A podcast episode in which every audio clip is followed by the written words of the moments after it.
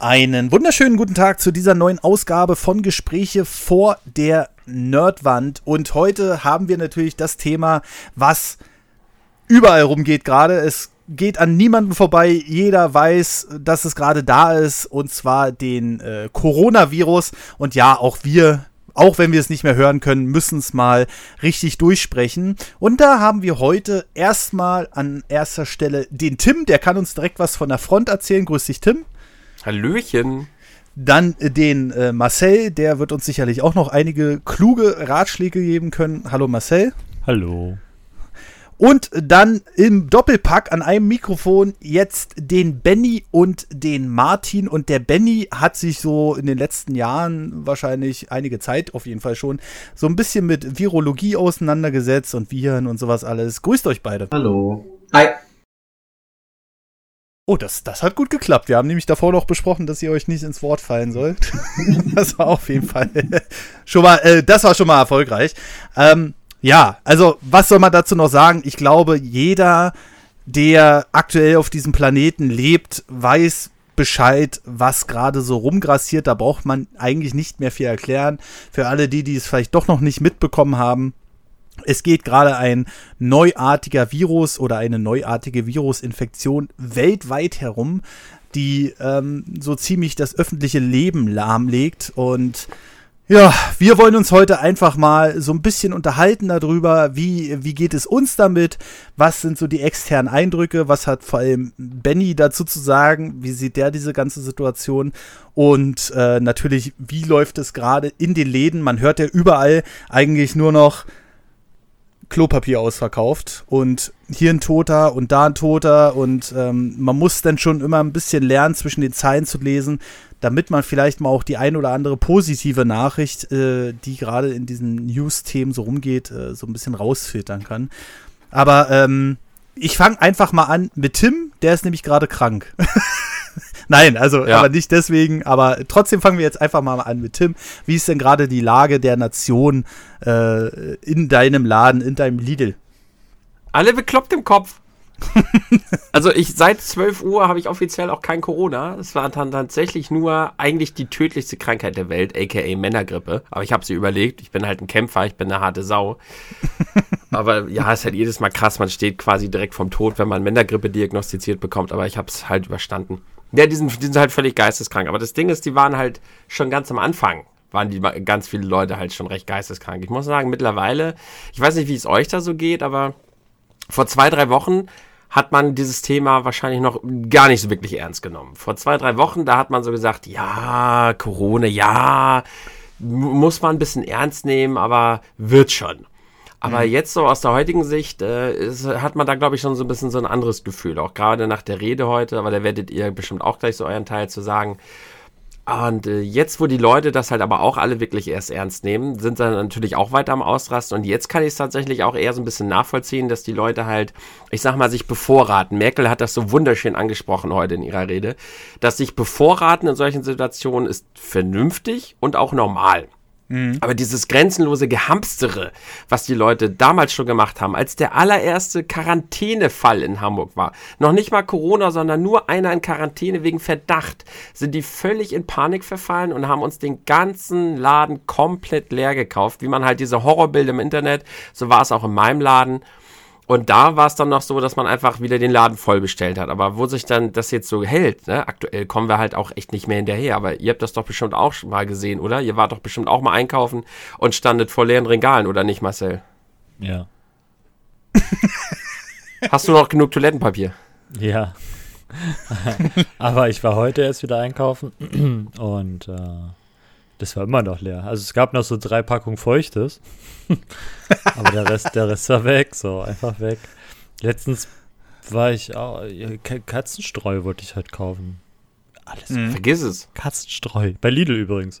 Äh, ja, horten die Leute ohne Ende. Ich denke Alles, mir, was, was macht ihr denn mit Katzenstreu? Warum braucht ihr denn so viel Katzenstreu? Habt ihr Angst, dass, weil ihr kein Klopapier bekommen habt, dann denke ich mir, pisse ich halt in Eimer Katzenstreu oder was? Ja, hamstern, hamstern, hamstern. Alles, was sich irgendwie hält, kaufen die Leute in Massen. Milch. Ich war froh, dass ich heute wieder Milch bekommen habe. Gestern wollte ich Milch kaufen. Gab's nicht. Und Ja, Milch hält sich ja oder noch was? Bist du besonders Ja. bescheuert. Eier, alles. Haarmilch hält sich doch. Hamstern, bunkern, bunkern, bunkern. Paletten. ja, Vielleicht legt man auch einfach Oh. schon Werte an für, den, für die Zeit, wenn die Gesellschaft zusammenbricht, damit man was zum Tauschen hat. Das habe ich mal gehört, bevor der ganze Corona-Kram ähm, kam. Da habe ich mir mal, ich weiß gar nicht, ob es eine Radiosendung oder ein Podcast war, ähm, und da ging es halt auch darum. Und da hat auch einer erzählt, dass er einer, einen kennt, der halt so, ähm, wie man jetzt so schön sagt, so ein Prepper ist. Und der hat ihm erzählt, er fängt an, Klopapier zu horten. Er hat ganz viel Klopapier. Aber da war es halt immer noch leicht zu bekommen im Laden, ne? Nicht so wie jetzt. Und er hat ihn auch gefragt, ja, aber wieso? Dann meint er, naja, Hm. ähm,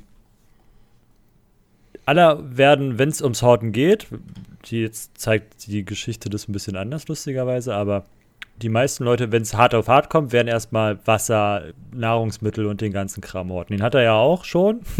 also ist jetzt nicht ganz so dramatisch. Aber Klopapier werden die meisten vergessen. Oder so wie jetzt vielleicht auch, dass es dann einen starken Engpass gibt. Und irgendwann ist es halt aufgebraucht. Also der hat halt ähm, für den totalen Absturz der Gesellschaft hat er halt sich vorbereitet. Ne? Also nicht so wie jetzt, sondern halt so Mhm. richtig schlimm. Und dann hat er gesagt, und dann, wenn alles alle ist, hat er noch Klopapier. Und dadurch, dass es ja kein Geld gibt, dann mehr, wenn die Gesellschaft zer zer zerflogen ist, ähm, ist es ein, ein sehr wertvolles Tauschmaterial. Darf ich mal da kurz was fragen? Was ich nie verstanden habe bei diesen Preppern war, wenn die Gesellschaft zusammenbricht, warum hat er keine Angst, dass ihm einfach jemand das Klopapier klaut? Naja, ja die, die die meisten Prepper sind ja dann auch, ähm, ich glaube, die haben nicht nur das Küchenmesser zu Hause. sondern halt noch andere Dinge, um sich dann dementsprechend zu wehren, dass ihm halt nichts geklaut wird. Und müssen nicht schlafen. Naja, wenn du ein richtiger Prepper bist, dann hast du ja extra Räume, die dann noch zusätzlich gesichert sind oder so, weißt du? Also dann schläfst du ja nicht zu Hause, sondern dann gehst du ja raus aus deiner Wohnung, weil deine Wohnung ist ja in der Stadt und Städte sind, wie uns Daisy beigebracht hat, unheimlich gefährlich, weil da der Sniper auf dem Dach sitzt ähm, und dein Loot will.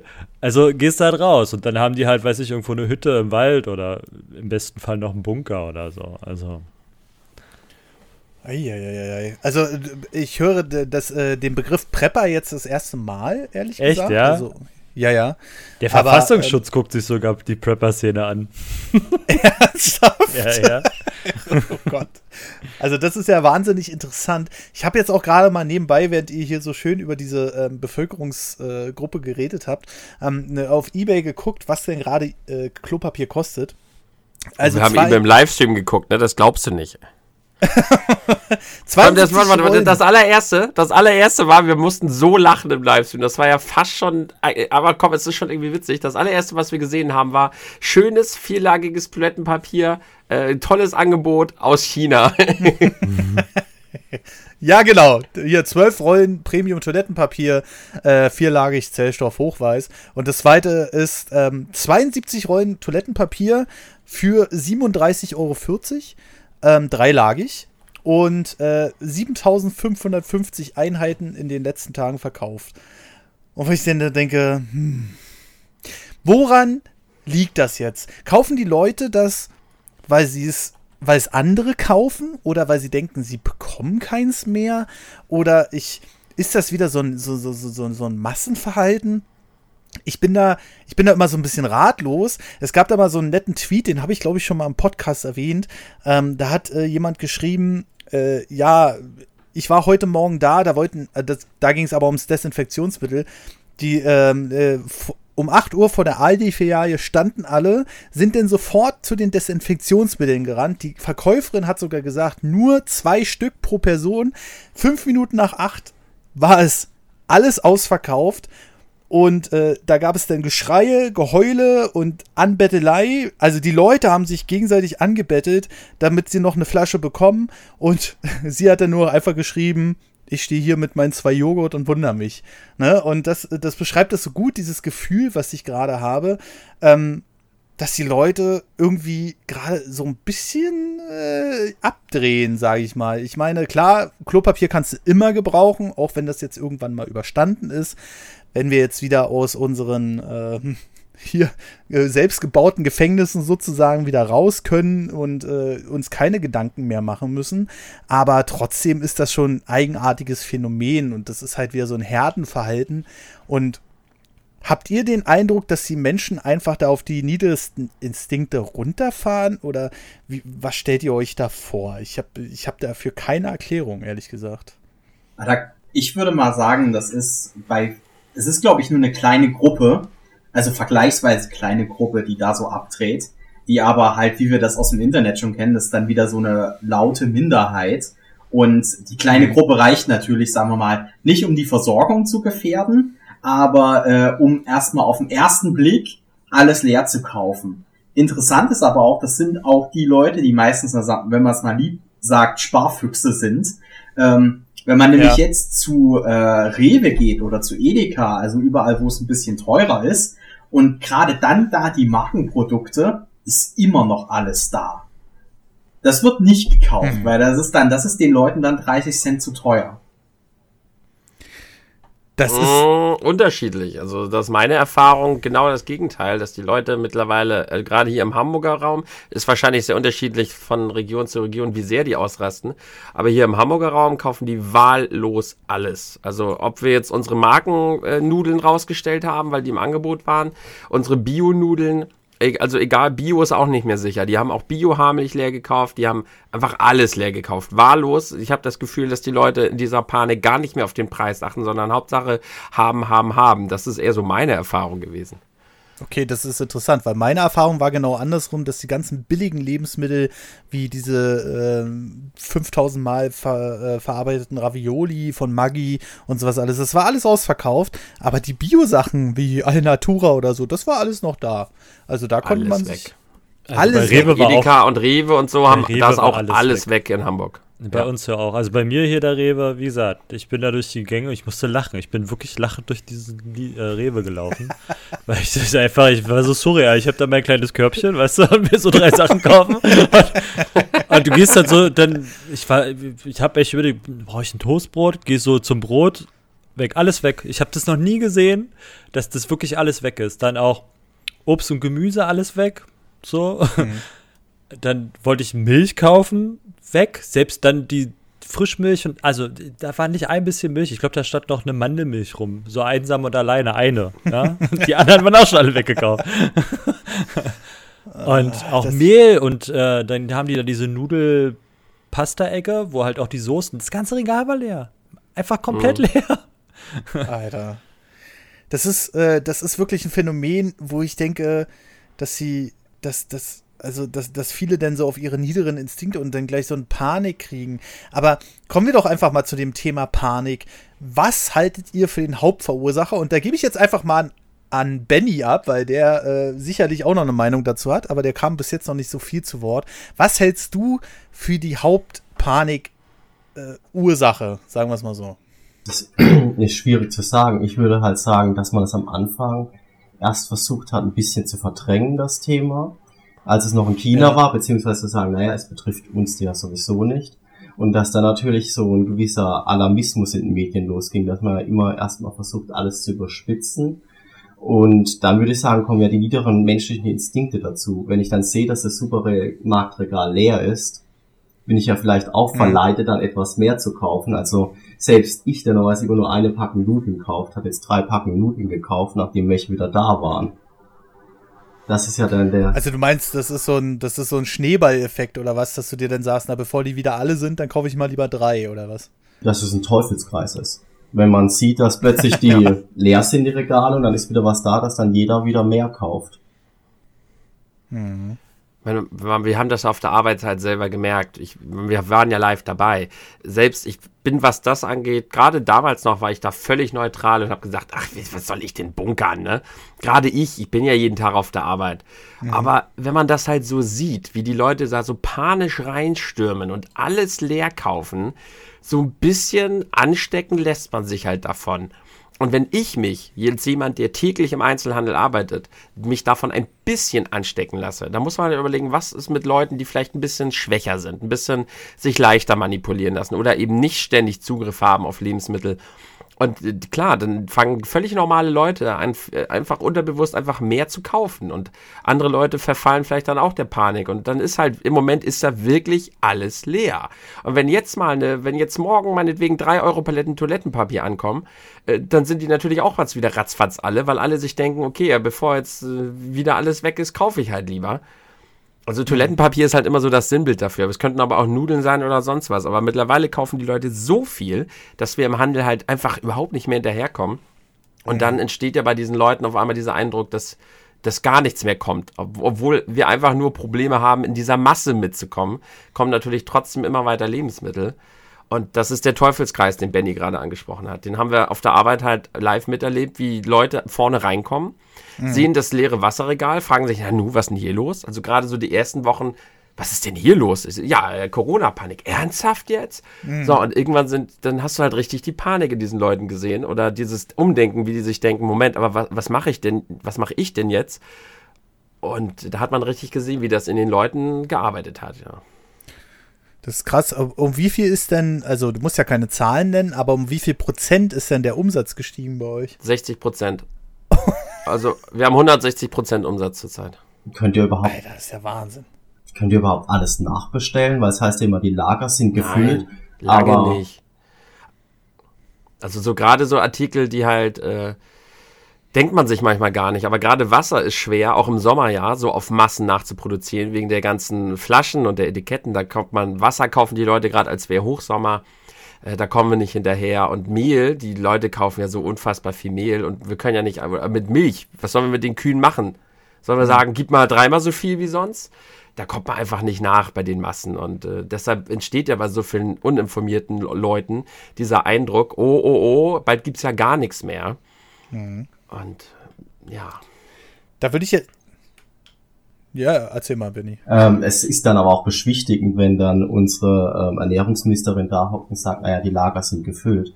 Weil ich denke mir ja auch, wie bei Toilettenpapier, das Fabriken arbeiten auf maximale Auslastung, um effizient zu arbeiten. Du wirst jetzt nicht einfach 30 Prozent mehr Toilettenpapier in den nächsten Wochen produzieren können.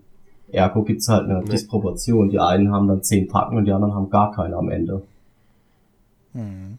Hm ähm, wo ähm, äh, Marcel sage ich, ähm, wo Tim gerade diese uninformierten äh, Leute erwähnt hat und äh, das würde ich jetzt einfach mal so, äh, so gerne an Marcel weitergeben, weil der ist ja immer sehr viel in den Medienlandschaften unterwegs und holt da seine Informationen. Wie hast du den Eindruck, ähm, werden die Informationen gerade ausgeteilt. Hast du den Eindruck, dass das ist ein Ungleichgewicht zwischen Panikmache und normalen Informationen? Also so habe ich zumindest den Eindruck. Aber du bist ja, ja meistens noch ein bisschen mehr ähm, informierter, sagen wir es mal so, äh, in so Sachen. Und äh, hast du denselben Eindruck oder? Ich weiß nicht. Also dadurch, dass es so ein hochgradig emotionales Thema auch ist, finde ich das schwer für mich, das da jetzt irgendwie objektiv zu bewerten. Also für mich ist es nicht so. Mhm. Also in mir kommt ja nicht viel Panik auf. Also für mich, ich habe eigentlich nur Sorge davor, was noch kommt, weil mhm. auch heute mit der Ankündigung der Kanzlerin oder mit ihrer ähm, Ansprache, besser gesagt, klang das für mich nicht wie so, hey, alles super und wir kriegen das schon hin, sondern für mich an der Stelle lustigerweise klang es für mich eher wie, das ist jetzt unsere letzte Warnung als, mhm. als Volk, dass wir uns endlich mal am Zippel reißen. Ja. Die nächste Eskalationsstufe ist dann nämlich ähm, des, äh, des Einschließens abends. So. Und nur noch ein Haushalt, nur noch einer pro Haushalt darf einkaufen gehen und sowas. Ähm, Hat sie durch die Blume gesagt, genau. auch so verstanden. Ja. Äh, dass halt die Bundesregierung jeden Tag prüft, welche Maßnahmen die richtigen sind. So, das ist für mich, klingt es sehr schön, aber es ist auch, wirkt auch sehr bedrohlich. Ähm, und man darf natürlich nicht ähm, denken, dass dann quasi alle in Quarantäne gesetzt werden, was dann dieses Schreckensszenario bei vielen, ich glaube, das ist dann der Panikmoment. Also ist nicht mal das, was gesagt wird, sondern was die Leute sich dann weiter denken, bilde mhm. ich mir ein. Ähm, weil man natürlich hört, es gibt eine Ausgangssperre, aber Ausgangssperre heißt nicht, dass du nicht mehr raus darfst, sondern mhm. dass du halt zum Beispiel zu Uhrzeit XY darfst du halt nicht mehr raus. Sagen wir mal, ab 10 ist dann Ausgangssperre, so dann darfst du halt von 10 bis 6 nicht mehr aus dein Haus verlassen. Nur halt mhm. im Notfall. Plus alle anderen Wege, die unnötig sind, sind dann halt auch zu unterlassen. Und dass nur noch einer pro Haushalt einkaufen gehen darf. Ne? Hm. Also das, das soziale Leben kommt da nicht zum Erliegen, es ist halt nur sehr stark. Eingeschränkt. Genau, danke. Und Oh. Das klingt halt so durch, oder das habe ich halt so verstanden. Was ich eigentlich sagen wollte ist, und aber andere sehen dann halt, das ist so schlimm, dass dann halt die Polizei und das Militär durch die Straßen patrouilliert und alle einfängt, die da irgendwie noch auf der Straße rumlaufen. Ja, so nach dem Motto, so, so ein bisschen wie äh, Besatzungszeit, so, wenn, wenn der, wenn der Russe oder der Ami oder der Engländer, Franzose dann da am Anfang durch die Straßen patrouilliert ist und keiner mehr rausgehen durfte, so nach dem Motto, ja. Ähm, Ja. Oder wenn die, von mir ist auch, wenn die Nazis irgendwelche anderen Länder besetzt haben, so, ne? Dann haben sie ja immer erstmal, da gab es Ausgangssperre und die war dann halt auch wirklich, wer draußen ist, ist halt feindlicher Kämpfer, so. Ähm, und muss dann halt auch dementsprechend angegangen werden. Und dass die Leute irgendwie dieses Narrativ haben, dass sie halt so stark in ihrer äh, persönlichen Freizeitgestaltung eingeschränkt werden, dass halt das Militär sie einfängt. So. Und das, glaube ich, ist das, was den Panikmove macht, weil dann hast du halt auch keine Zeit mehr einzukaufen und deswegen fängst du an zu horten. Boah, das war ein krasser Bogen. Er kam, er kam noch, er kam noch.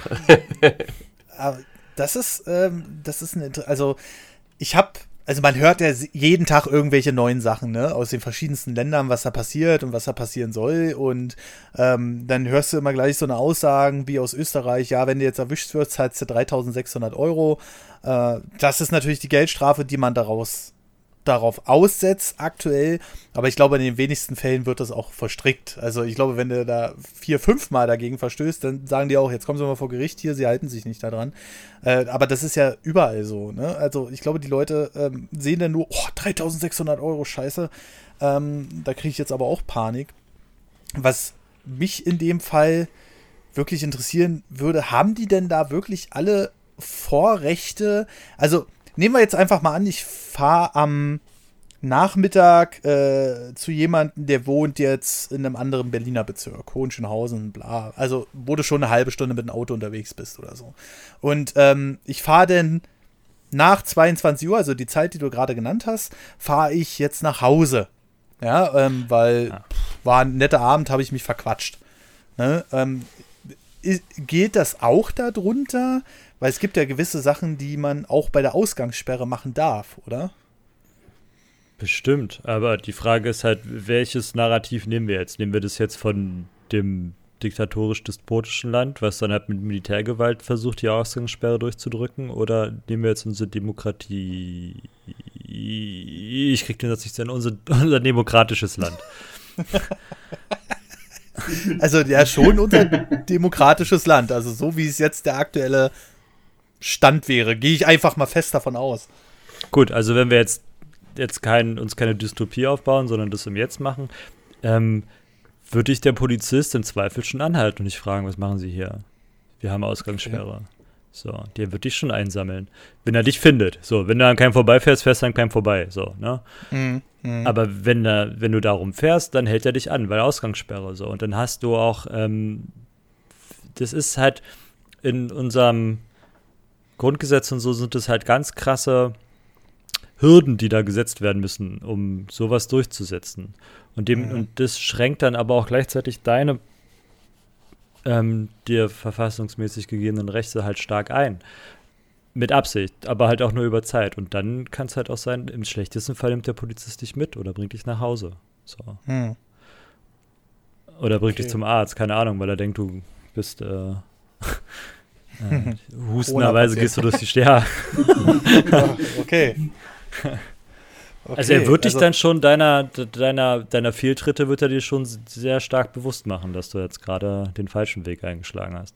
Und wenn, wenn wir das jetzt dystopisch aufziehen würden, ähm, Mhm. dann ist es für dich sogar ratsam, wenn du merkst, du schaffst den Weg nicht, Mhm. von deinem Freund bis zu dir um 10 Uhr abends nach Hause, dann solltest du die Nacht bei ihm bleiben. Und hoffen, dass keine Kontrolle kommt. Äh, also, die, die klopfen, also. wenn hab wir, in der wenn wir in der dystopischen Welt leben, müsstest du dann sogar noch, also gibt ja auch unsere, unsere eigene Geschichte wieder, heißt Ja. es ja, dass du um 10 bei dir in deinem gemeldeten Wohnort sein musst. So. Mhm. Wenn du jetzt bei deinem Kumpel bist und der Polizist sich wundert, hat, Moment, ich habe heute, der wohnt doch alleine, ja, weil der Blockwart Mhm. dann auch noch da lang marschiert. Ähm, Halt, Moment, der wohnt doch alleine, warum sehe ich denn da zwei Köpfe? Im Schatten hinter der Gardine oder so. Keine Ahnung. Wir sind ja jetzt in der, in der, gerade in der Fantasiewelt. Ähm, Ja. Dann wird der schon mal klingeln kommen. Und dann hast du halt auch ein Problem. Aber so schlimm wird es bei uns ja zum Glück nicht werden. Hoffentlich. Niemals. Hoffentlich, wieder. ja, genau, das ist der Punkt, den ich gerade ransetzen wollte. Hoffentlich, ne? Ähm, jetzt, jetzt mal so eine Frage in die Runde. Wie empfindet ihr das gerade? Also ich, ich mache jetzt einfach mal den Anfang gerade, so was so abgeht und das wird ja gefühlt jeden Tag immer krasser, ne? Also mit den äh, mit den Einschränkungen und jetzt zum Beispiel Mecklenburg-Vorpommern schmeißt zu morgen alle raus, alle Urlauber, ja? Also das heißt, äh, die haben gesagt, ja, wir machen jetzt hier dicht und da darf keiner äh, rein, der hier nicht arbeitet beziehungsweise hier wohnt.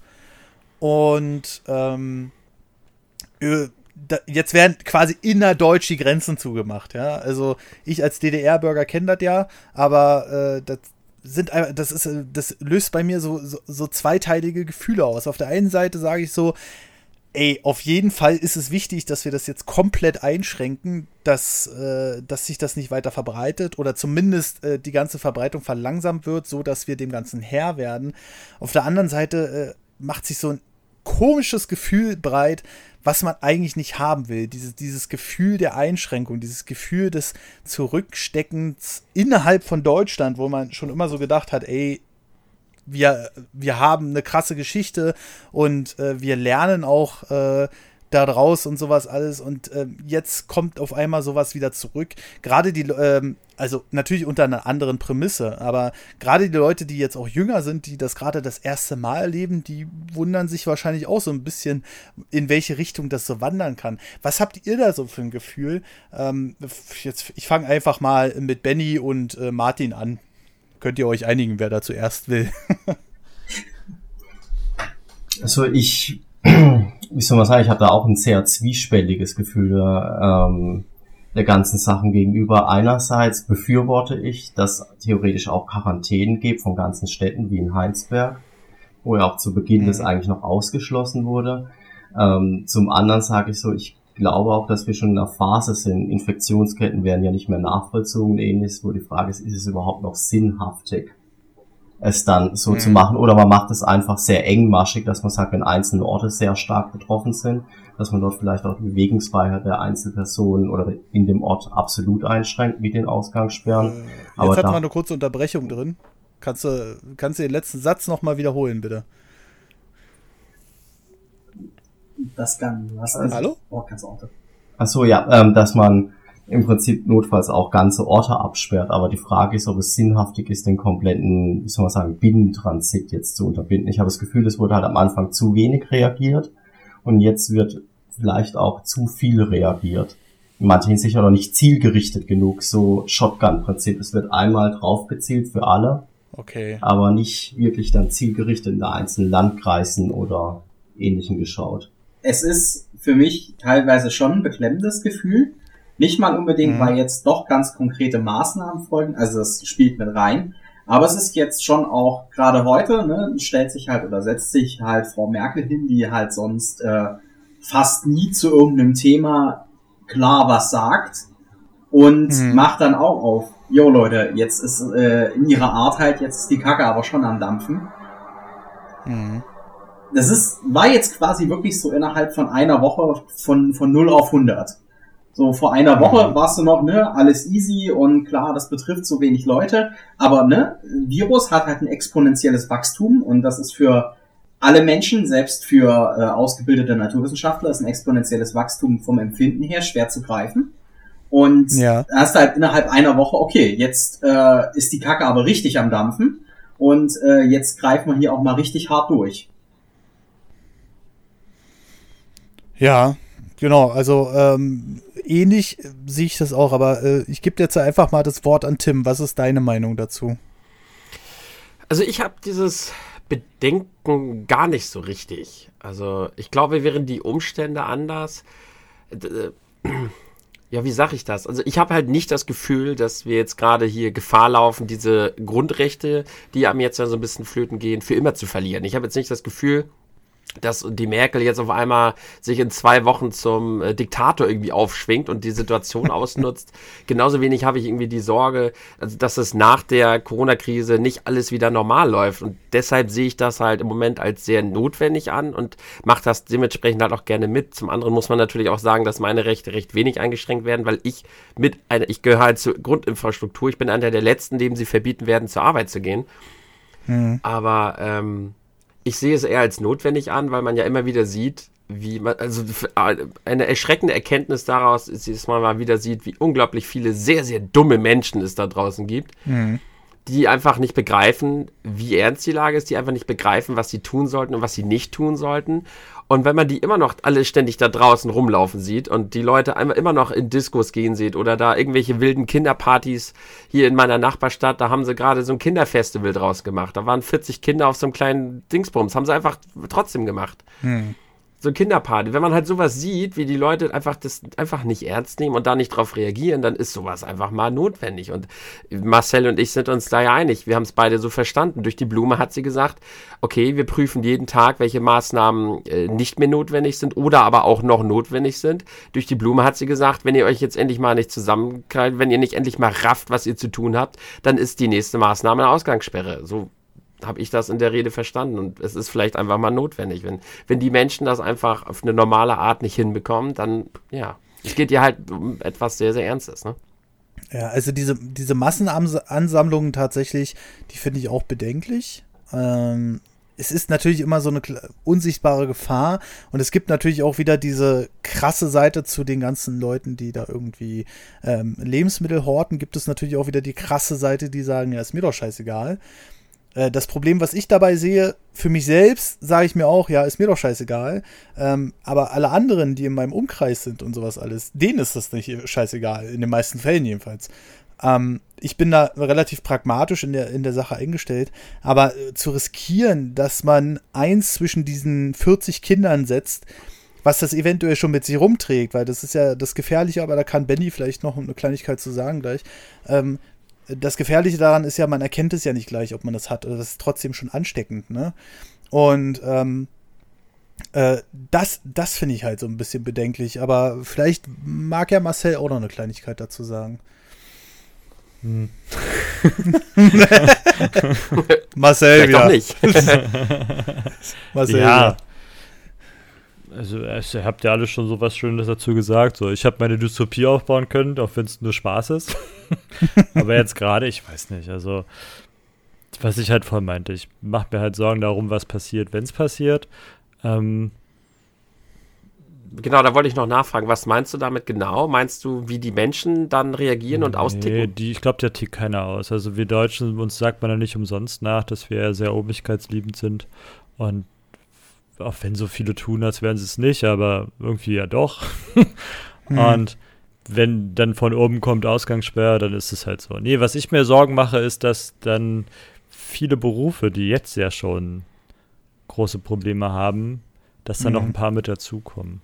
Und abgesehen jetzt mal von dir, Tim, du hast ja gerade auch selber gesagt, du bist einer der Letzten, die sie nach Hause schicken, neben den Pflegeberufen und Krankenwagen, mhm. Feuerwehr, Polizeikram. Ähm, aber alle anderen, wenn Ausgangssperre ist, dann kommt halt der Rest zum Erliegen. So, dann gibt es aber auch keine, keine Logistik theoretisch. Also es gibt dann halt nur wenig Berufe, die dann noch arbeiten dürfen. Halt die Logistikkette und halt ihr. Aber alles danach oder davor ist dann erstmal nicht mehr so wichtig. Und die sitzen halt alle zu Hause. Und wer zu Hause sitzt, der kann keinen Umsatz machen. Wer keinen Umsatz macht, der verdient keine Gehälter und Mieten. Und Ach, du meinst generell auch noch die ganzen Auswirkungen? Ja, ja, also das ist das, worum, wo ich da, also wenn es halt irgendwann hart auf hart kommt und halt, sagen wir mal, wie es halt so schön im Neudeutschen heißt, der, der, der Lockdown, glaube ich, nennt sich das, ne? Mhm. Ähm, mhm. Wenn der stattfindet, so, dann stehen wir vor ganz anderen Herausforderungen. Also dann ist der Virus halt immer noch eine Bedrohung, keine Frage, aber gesellschaftlich wird es schon ziemlich anstrengend werden. Also wenn man sich erinnert, möchte, nach der Wende hatten wir über 5 Millionen Arbeitslose. So. Mhm. Und ich mache mir halt Sorgen, weil ich die Zeit halt noch kenne, so, ne, von mhm. mir selbst und auch von meinen Eltern. Ähm, das ist halt das, was mir Sorgen macht. Also, dass sowas halt wiederkommt, dass dadurch, dass so viele kleine und mittlere Betriebe halt in den Sack hauen. Ich meine, wenn du dich auch mit Berliner Clubs zum Beispiel sagen, 14 Tagen können wir zumachen, danach gehen wir halt, gehen wir pleite so. Und mhm. viele andere Kanäle haben es auch, kleine Friseure zum Beispiel, bei denen ist es auch so, 14 Tage, drei Wochen so und danach ist die Kohle weg. So, aber alle Verbindlichkeiten bestehen halt noch. Du hast ja auch Verbindlichkeiten. Selbst, sagen wir mal, du würdest jetzt nicht bei Lidl arbeiten, sondern bei einem kleinen Tante Emma Laden und der müsste jetzt zumachen. Ähm, muss aber seine Kosten bedienen, kann dich aber nicht bezahlen, weil du auch ein Kostenfaktor bist. Und du hast aber auch Kosten, so, dass du deine Miete bezahlen musst, dass du deinen Handyvertrag bezahlen musst, Gas, Wasser, Strom, Essen, ähm, Klamotten, wenn was kaputt geht, so, das, die ganzen Ausgaben, die hast du halt alle, dann kannst du halt nicht mehr bringen, so. Und das da bist nicht nur allein, sondern sind noch vielleicht Millionen weitere, denen es dann genauso geht. Und das macht mir Sorgen. Mein Gott, habe ich heute einen Redefluss. ja, da bin ich, da bin ich völlig bei dir, ja. Was da noch so den Rattenschwanz hinterherkommt, das kann man jetzt auch noch gar nicht, das kann man sich noch überhaupt nicht ausmalen, was da noch alles, weil auch so viele Sachen beeinflusst werden dadurch. Patrick hat ja gemerkt, wie schnell dieser Coronavirus einen sehr, sehr schnell in eine enge Situation treiben kann. Ja, also Aktuell ist es ja noch der Fall, also noch haben wir überhaupt keine Rückmeldung vom Fitnessstudio bekommen, da ich ja neben, also ich kann ja dieses YouTube-Ding im Grunde genommen auch nur machen, weil ich noch einen Nebenjob habe. Also viele wissen es vielleicht nicht, andere haben es bestimmt schon mal von mir gehört. Ähm, ich mache ja äh, normalerweise noch äh, Fitnesskurse in Fitnessstudios, also auch auf freiberuflicher Basis. Also das heißt, auch ich rechne die jeden Monat am Ende des Monats ab. Und ähm, aktuell ist das Fitnessstudio, bei dem ich äh, hauptsächlich bin, noch am Überlegen, ob sie weiterhin die Kurse bezahlen oder nicht. Äh, wo ich dann so sage, ja, okay, ähm, ich glaube, Fitnessbranche ist noch eins, wenn du ein gut laufendes Fitnessstudio hast, die meisten haben Jahresverträge, ne? die werden wahrscheinlich nicht davon so hart betroffen sein wie vielleicht andere Sachen, wie was äh, Marcel gerade gesagt hat, wie andere ähm, Bereiche in der Wirtschaft. Aber mir fehlen dadurch bis, also können bis zu 700 bis 1000 Euro fehlen. Und das ist natürlich meine Miete, meine Krankenkasse. Ne? Und äh, wenn, wenn du die dann bezahlen musst, äh, zusätzlich, bei mir kommen noch zwei andere Faktoren drauf. Also zum Beispiel meine Freundin, die ist gerade im Flugbegleiterkurs, den haben sie jetzt natürlich erstmal abgebrochen und äh, haben gesagt, äh, bis zum 3.4. Und äh, da wissen wir natürlich auch noch nicht, ob es weitergeht, weil TUI Fly, da ist sie gerade, ähm, lässt ja momentan auch alle Maschinen stehen. Also es fliegt ja keine einzige Maschine. Die sind natürlich wirtschaftlich wieder wesentlich härter getroffen als ein Fitnessstudio mit seinen äh, Jahresbeiträgen und so, ne? Und äh, das ist, das, das hat schon reingehauen auf jeden Fall, weil das wird einen auch erst so ein bisschen bewusst, weil was Tim am Anfang des Podcasts gesagt hat, der hat ja gemeint, äh, ja, vor einer Woche oder zwei hat man gesagt, ja, pff, ist ja egal, ne? Aber ich glaube, das, was uns, was die meisten von uns viel mehr tangiert, als direkt daran zu erkranken, ist halt die ganzen Auswirkungen, die drumherum entstehen. Ne? Also es gibt natürlich sicherlich auch positive Sachen, da können wir ja gleich mal drauf zu sprechen kommen, aber ähm, natürlich der Großteil ist momentan negativ geprägt und ich glaube, also es fühlt sich so ein bisschen an wie um das mal auf technischer Seite zu sagen, wie ein Reboot. Ne? Also irgendwie ist da so, so die gerade Sache, was Marcel auch gesagt hat, diese ganzen kleineren Sachen, die können jetzt eventuell davon, wenn, wenn die zwei Monate nichts einnehmen, gehen wir jetzt mal von zwei Monaten aus, dann die leben jeden, die arbeiten jeden Monat um ihr Geld. Also die, die, leben wirklich davon. Also das ist nicht so, dass sie große Reserven haben, die zahlen ihre Steuern davon, die zahlen ihre, ihr, ihren Unterhalt davon und dann war es das. Ne? Deswegen gibt es ja auch so viele Leute, die bis zum Ende, bis zum bald umfallen arbeiten, weil sie einfach auch für die Rente nichts anlegen können oder ähnliches. Und ich bin jetzt wirklich mal gespannt. Der Staat hat zwar gesagt, ja, wir werden hier äh, sehen, dass wir die Leute da möglichst in der Misere da wieder begleiten. Aber wie gut das klappt und wann das klappt, ist natürlich die andere Frage, weil viele werden jetzt oder jeder wird ja jetzt auf den Staat zukommen und sagen, ja, hier, ich brauche meine Unterstützung. Das ist natürlich ein Riesenaufwand, der da entsteht und der, glaube ich, bevor man nicht das Jahr, bevor da ein Jahr nicht rum ist oder so, wenn es mal reicht, äh, werden wahrscheinlich gar nicht alle Fälle abgearbeitet werden können, ne? weil es ja jetzt ja wirklich jeden betrifft. Und äh, das ist wirklich äh, eine Sache, pff, da mache ich mir einen ziemlichen Kopf drum. Ähm, aber äh, ich muss jetzt halt auch sehen, wie das weiterläuft für die Zukunft. Ne? Also müssen wir mal schauen. Ich glaube, viele müssen dadurch auch äh, aufgeben. Viele Streamer sagen sich, hey, oh, jo, jetzt sind alle zu Hause, das ist unsere Zeit so. Aber äh, das muss ja nicht zwingend heißen, dass man da auch mehr mal einnimmt, weil äh, beim Stream ist ja man ja auf die Zuschauer angewiesen, die dann hier oder da mal einen Euro äh, rüberreichen.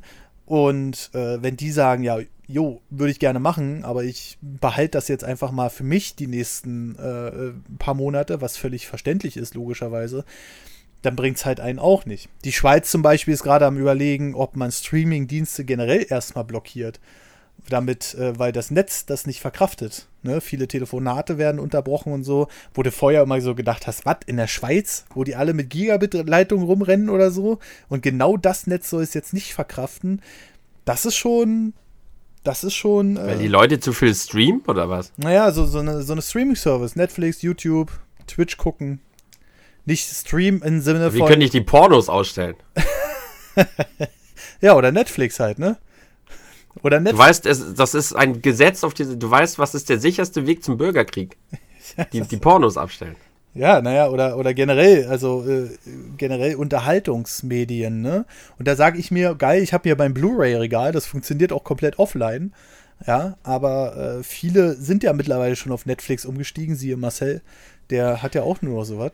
Und äh, da lese ich ein Buch. Ja, ich lese keine Bücher, das ist mir egal. so. aber jetzt mal eine andere da Frage. Da hört's auf, bei da hört's aber auf jetzt. So, ich habe jetzt auch, ich habe jetzt auch mal eine Frage hier. Ja. Und zwar an unsere zwei äh, Gäste heute. Ich kann die Namen, ich weiß die Namen leider nicht. Und Benny und Martin. Okay, wer davon ist der? Ja, wer davon ist der Virologe? Der Benny. Benny. Benny. So, Benny. Äh, reicht Hände waschen? Oder muss ich noch mehr machen? Tendenziell ja. Darf ich noch eine Sache einwerfen ähm, zu zuvor? Jede. In den USA gab es eine relativ gute Idee, was schon damals in den 90er mal aufkam bei Finanzkrisen, war dieses Helikopter-Money. Und das möchte ja Donald Trump jetzt einfach durchsetzen, dass man jedem einfach mal einen 1000-Dollar-Scheck gebe. Was ich eigentlich, wenn ich jetzt diese existenzbedrohten Lagen hier höre, eine gute Idee fände, wenn man auch von der EZB aus vielleicht dann beschließen würde, dass man auch mal ganz pauschal den Leuten einfach einen Scheck überweist, ohne irgendwelche monatenlangen Prüfungen etc., damit man einfach mal die nächsten ein, zwei Monate zur Not überbrücken kann. Aber eher bei dem Virus, Hände wäschen reicht tatsächlich aus, wenn man sich gründlich wäscht. 30 Sekunden sollte man sich waschen. Aber was rausgefunden wurde, war, dass er relativ lange der Virus auf Oberflächen überleben soll. Das heißt, so Türklinken mhm. anfassen oder so, dann hängt er da noch drei Tage dran, wenn man Pech hat. Und danach halt. Ja, habe ich auch gelesen. Schleim. 72 Schleim Stunden habe ich auch gelesen, ja. Ich bin, ich also bin sowas von am Arsch auf der Arbeit. ja, definitiv. Im Prinzip schon. Ja, erzähl uns mehr. Ähm, wo kommt der her? Stimmt die Geschichte, dass es ähm, quasi der Chinese über die Fledermaus aufgenommen hat und deswegen ist der Virus jetzt da? Oder ist das äh, urbane Legende? Also die Geschichte war so, dass es scheinbar aus einem Schuppentier kam, aber dieses Schuppentier ähm, nur ein Zwischenwirt war. Also das Schuppentier hat vermutlich über eine Fledermaus das bekommen oder über einen Flughund und dann hat es vermutlich jemand gegessen. Das ist die Theorie, die man derzeitig hat. Und dass es auch Hunde zum Beispiel bekommen können. Deshalb werden jetzt in China scheinbar auch viele Straßenhunde umgebracht. Die haben dann kaum Symptome, können es aber vielleicht wieder auf den Menschen übertragen. Das wäre natürlich auch nicht so toll. Und ist man danach, wenn man es hatte, ist es jetzt schon raus? Ähm, ist man dann geheilt? Also wenn man es überstanden hat, meine ich? So wie eine Grippe oder also dass ich dann den Grippeerreger, den einen speziellen, dagegen bin ich ja in Anführungsstrichen, du kannst mich dann gar nicht verbessern, resistent. Nur dadurch, dass die Grippe sich ja ähm, immer wieder mutiert, kommt ja jedes Jahr eine neue. Auch die Grippeschutzimpfung, mein Wissen, bitte verbessere mich gleich, ähm, ist, dass die Grippeschutzimpfung immer nur für die rückblickenden oder die, die letzten Grippeviren gut ist. Wenn dann eine neue kommt, dann kann ich die halt auch bekommen. Ist es jetzt auch so mit, mit Corona, dass wenn ich die überstanden haben könnte, dass ich danach dann ähm, kein Corona mehr kriege? Das ist tatsächlich eine sehr, sehr interessante Frage. Also bei den Grippenviren ist es so, dass die ähm, mehr oder minder ihre Oberfläche jedes Jahr verändern und dadurch können die Antikörper, die du gebildet hast, im nächsten Jahr nicht mehr die Oberfläche des Virus erkennen, was sie benötigen, oder die Proteine auf der Oberfläche. Und deshalb braucht man jedes Jahr eine neue Impfung. Das kann, weiß man nicht, Corona scheinbar nicht. Und man scheint immun dagegen zu sein, aber es gibt die Idee, die man zumindest damals bei dem SARS-Virus gesehen hat, 2002, 2003, was ja aus demselben Stamm, der ähm, kommt, auch ein Coronavirus war, dass es Zweitinfektionen auftreten könnten und die sogar dann verstärkend oder stärker ausfallen als die Erstinfektion, weil mehr oder minder die spezifisch gebundenen Antikörper es den Viren erleichtern, in die Zelle zu gehen. Aber man weiß es nicht. Ja, also äh, offensichtlich scheint Discord und auch das Internet auf der Gegenseite gerade schon die ersten Ermüdungserscheinungen äh, der Belastung zu zeigen, weil wir sind hier natürlich 22.30 Uhr, wo nehmen wir das gerade auf? Ähm, ganz schön äh, in der Primetime in Sachen Internetnutzung. Und deswegen hat es den Benny gerade mitten im Satz abgewürgt, gerade wo es so schön interessant war. Und wir waren gerade bei dem Punkt bei Neuinfektionen. Benny, wenn du da nochmal ansetzen wollen würdest, wäre das ein Träumchen. Kann ich natürlich machen. Und das Problem an dieser ganzen Geschichte ist, wenn man das Coronavirus einmal hatte, bildet man natürlich Antikörper dagegen, dass man theoretisch immun wäre. Aber bei dem verwandten SARS-Virus, der aus demselben Stamm kommt, hat man damals festgestellt, wenn man nochmal infiziert wird, dass dann die Antikörper infektionsverstärkend wirken. Die erleichtern es dann, dem Virus in die Zelle einzudringen. Und das hat man damals auch erst bei der Entwicklung des Impfstoffs tatsächlich festgestellt, weil man natürlich auch damals unbedingt Ups. Impfstoff haben wollte. Und dann hat man den Mäusen gegeben und dann hat man festgestellt, wenn man die Mäuse nach der Impfung infiziert mit dem SARS-Virus, war es tödlicher als zuvor weil halt diese infektionsverstärkenden Antikörper gewirkt haben. Und natürlich hofft man, dass das nicht passiert und es gibt auch Möglichkeiten, das zu unterbinden, aber das würde natürlich den, die Impfstoffentwicklung sehr stark verlängern. Dann spricht man halt nicht mehr für Monaten oder ähnliches wie bis zum Ende des Jahres, sondern kann es dann durchaus zwei, drei Jahre dauern. Und die Frage ist, wie viel Zeit man halt hat, bis sowieso 60 bis 70 Prozent der Leute infiziert wären, was ja derzeit so die Taktik äh, des Robert Koch Instituts ist, da dann die Herdenimmunität sichergestellt wäre. Aber tendenziell zeigen die ersten Tests schon, dass man immun wird, wenn man das einmal bekommen hat. Bisher.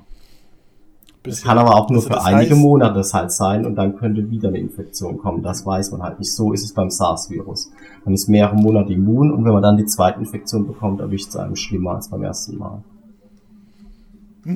Ist es denn möglich, dass ich Grippe und Corona gleichzeitig habe? Es ist alles möglich, natürlich. Also Leider. Richtig am Arsch? Leider. Das ist ja oft oh das Problem bei, bei der Grippe oder ähnlichem, dass es eine Viruserkrankung ist, dann bekommt man eine Superinfektion, dann bekommt eine bakterielle Infektion dazu. Aber man kann theoretisch auch zwei virale Infektionen zugleich haben. Aber dann hast du ein Problem. Aber keine Angst. Kein, dann hast du ein Problem, okay.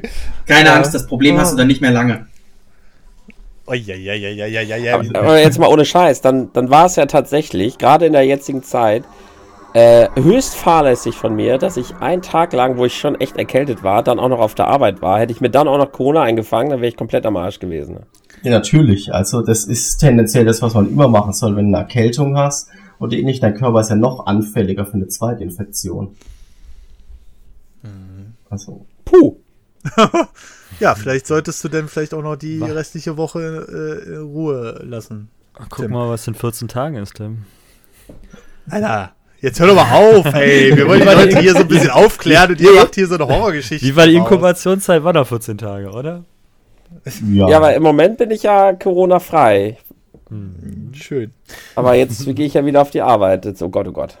Das ist auch ähm, ja. noch so ein Problem an dieser ganzen Geschichte, warum ich auch denke, dass es so schlimm wurde, war, man hat ja nicht nur festgestellt, dass sowieso bei den meisten Leuten es mild verläuft, bei 80 bis 90 Prozent der Leuten und die Altersklasse unter 40, 50 sowieso eher schwach betroffen ist, ist ja, dass die Inkubationszeit relativ lang ist und man geht mittlerweile auch davon aus, dass man nach zwei bis drei Tagen infektiös ist, aber die Menschen zum Teil noch gar keine Symptome merken. Gerade wenn man jung ist, in den 20ern, ist man quasi infektiös für andere, aber spürt es selbst kaum.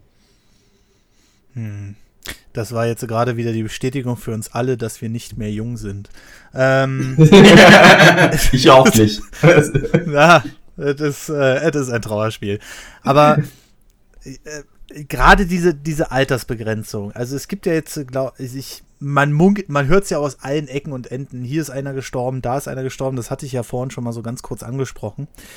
Aber gerade diese Altersgeschichte, hast du eine Erklärung, warum, also es gerade für ältere Menschen, die vielleicht auch gesund sind, ähm, gerade gefährlicher ist, äh, so ein Virus zu bekommen. Vielleicht nicht unbedingt äh, aufs Corona bezogen, sondern generell, vielleicht auch ein Grippevirus oder so.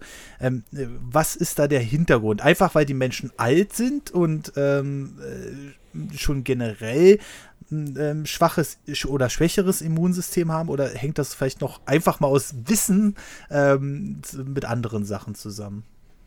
Also da gibt es tatsächlich sehr interessante Theorien dazu, gerade beim Coronavirus.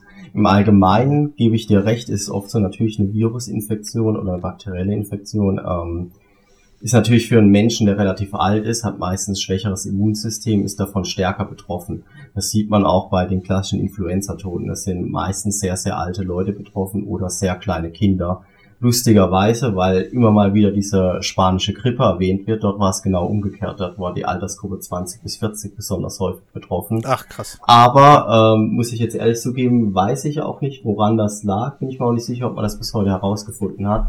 Aber im Falle vom Coronavirus geht man davon aus, dass es vielleicht etwas damit zu tun haben könnte, wie mit diesen infektionsverstärkenden Antikörpern, dass die Wahrscheinlichkeit mit dem Alter steigt, dass man schon mal Kontakt zu einem Virus hatte oder aus demselben Virus stammt ähm, und dadurch das wie eine Zweitinfektion ist ein verstärkend wirkt. Aber man weiß es nicht. Und prinzipiell ist auch die Hauptfrage auch immer bei diesem Virus, wie er sich einnistet, weil natürlich hat ein Virus an sich ist ja wie ein Mensch. Was möchte ein Mensch? Das Gen möchte sich im Prinzip fortpflanzen, der Virus möchte ja auch nur leben. Er lebt zwar nicht, aber er möchte ja seine ähm, DNA immer weiter verbreiten oder RNA.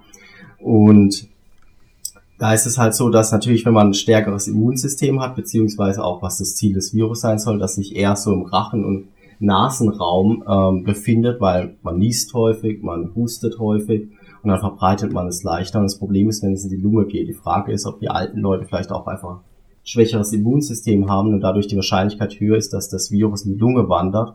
Und dann stirbt man auch nicht tendenziell am Virus, sondern tatsächlich an einer Überreaktion des Körpers auf das Virus ah, okay. in der Lunge. Und das kann aber dann auch zu Lungenschädigungen führen, selbst wenn man das überlebt. Also bei dem SARS-Virus war es so, dass man bei allen Patienten mehr oder minder Lungenschädigungen nach der Infektion nachgewiesen hat, nachdem sie überlebt haben.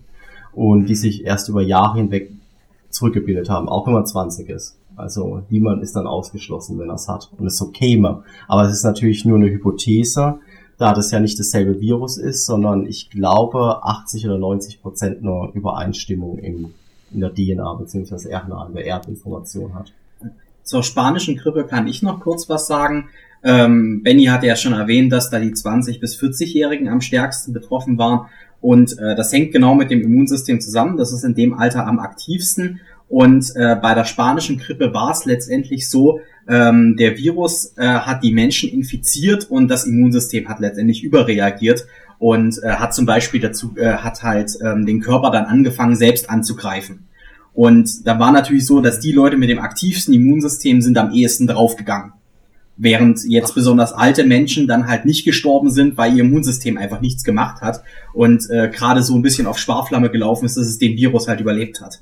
Kann es sein, dass es das Virus war, ähm, dieses H1N1 oder? Ja, es ich glaube, ja.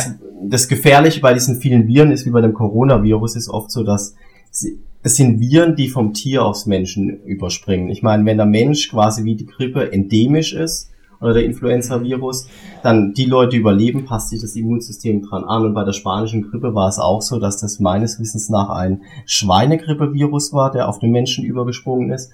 Und deshalb gab es ja auch mal die Schweinegrippe ähm, Anfang der Zehnerjahre. Und dort war die Sterblichkeit sogar niedriger als bei der normalen Influenza, weil mehr oder minder die Leute, die überlebt haben, hat das Immunsystem ja quasi richtig gehandelt. Die haben sich fortgepflanzt mhm. und dann konnte es adaptieren. Und bei der Corona, beim Coronavirus ist halt genau dasselbe Problem jetzt auch. Es ist ein Virus, das nicht Zoonovis ein Virus, das vom äh, Tier auf den Menschen übergesprungen ist. Also zur kurzen Erklärung, endemisch bedeutet, dass äh, die Grippe ist hier zum Beispiel endemisch. Äh, das heißt, die tritt einfach jedes Jahr wieder auf. Das ist sozusagen das Gegenstück zu, zu pandemisch, was wir jetzt haben, äh, dass es halt eine äh, gediegene, große Verbreitung gibt und bei endemisch heißt einfach, das kommt immer mal wieder in, äh, in Wellen. Mhm. Mhm. Okay. Du, also Epidemie äh, und Pandemie. Epidemie ist dann die Welle und Pandemie ist dann das jetzige, oder verwechsel ich da gerade? Äh, Pandemie ist mehr oder minder weltweit zugleich. Okay. Und Epidemie ist die kleine Pandemie und ja genau, und also aus, ist aus einer Epi aus einer Epidemie kann eine Pandemie werden. Also das, was wir jetzt hatten, dass es erst in China war oder in Wuhan und sich dann quasi ausgebreitet hat. Also von der Epidemie zur Pandemie gewachsen. Genau, aber es, die Pandemie okay. kann danach auch endemisch werden. Also wenn es alle rum haben und sich der, wie bei der Influenza, der Virus schnell genug immer wieder adaptieren kann, damit unser Immunsystem ausgedrückt wird, kann er dann immer wieder auftreten, quasi so wie die Influenza jedes Jahr einmal. Das ist dann immer noch eine Pandemie, wenn die jetzt immer wieder kommt, weil die Influenza ist ja auch weltweit aktiv. Ja, es ist, man nennt es nur dann endemisch, weil halt der Virus immer wieder kommt. Das bedeutet quasi, er, er wird uns immer verfolgen dann in unserer Historie. Ja. Aber tendenziell kann man natürlich auch von einer Epidemie oder Pandemie dann sprechen, wenn es viele Leute gleichzeitig kommen. Aber Pandemie ist wirklich weltweit und Epidemie ist eher lokal begrenzt, aber auch sehr stark. Okay, ähm, zwei Fragen habe ich an dich, Benny. Und zwar die erste ist, du hast gerade so im Nebensatz erwähnt, dass der Virus ja nicht lebt. Ähm, das habe ich schon mal gehört. Ähm, es wäre aber äh, ganz schön, wenn es noch mal ganz kurz, also wie funktioniert denn so ein Virus, wenn der an sich nicht lebt? Oder was ist damit genau gemeint? Also im Prinzip ist es so, was zeichnet überhaupt das Leben aus? Und ähm, biologisch gesehen ist es so definiert, dass Leben immer bedeutet, dass ein Stoffwechsel vorhanden sein muss.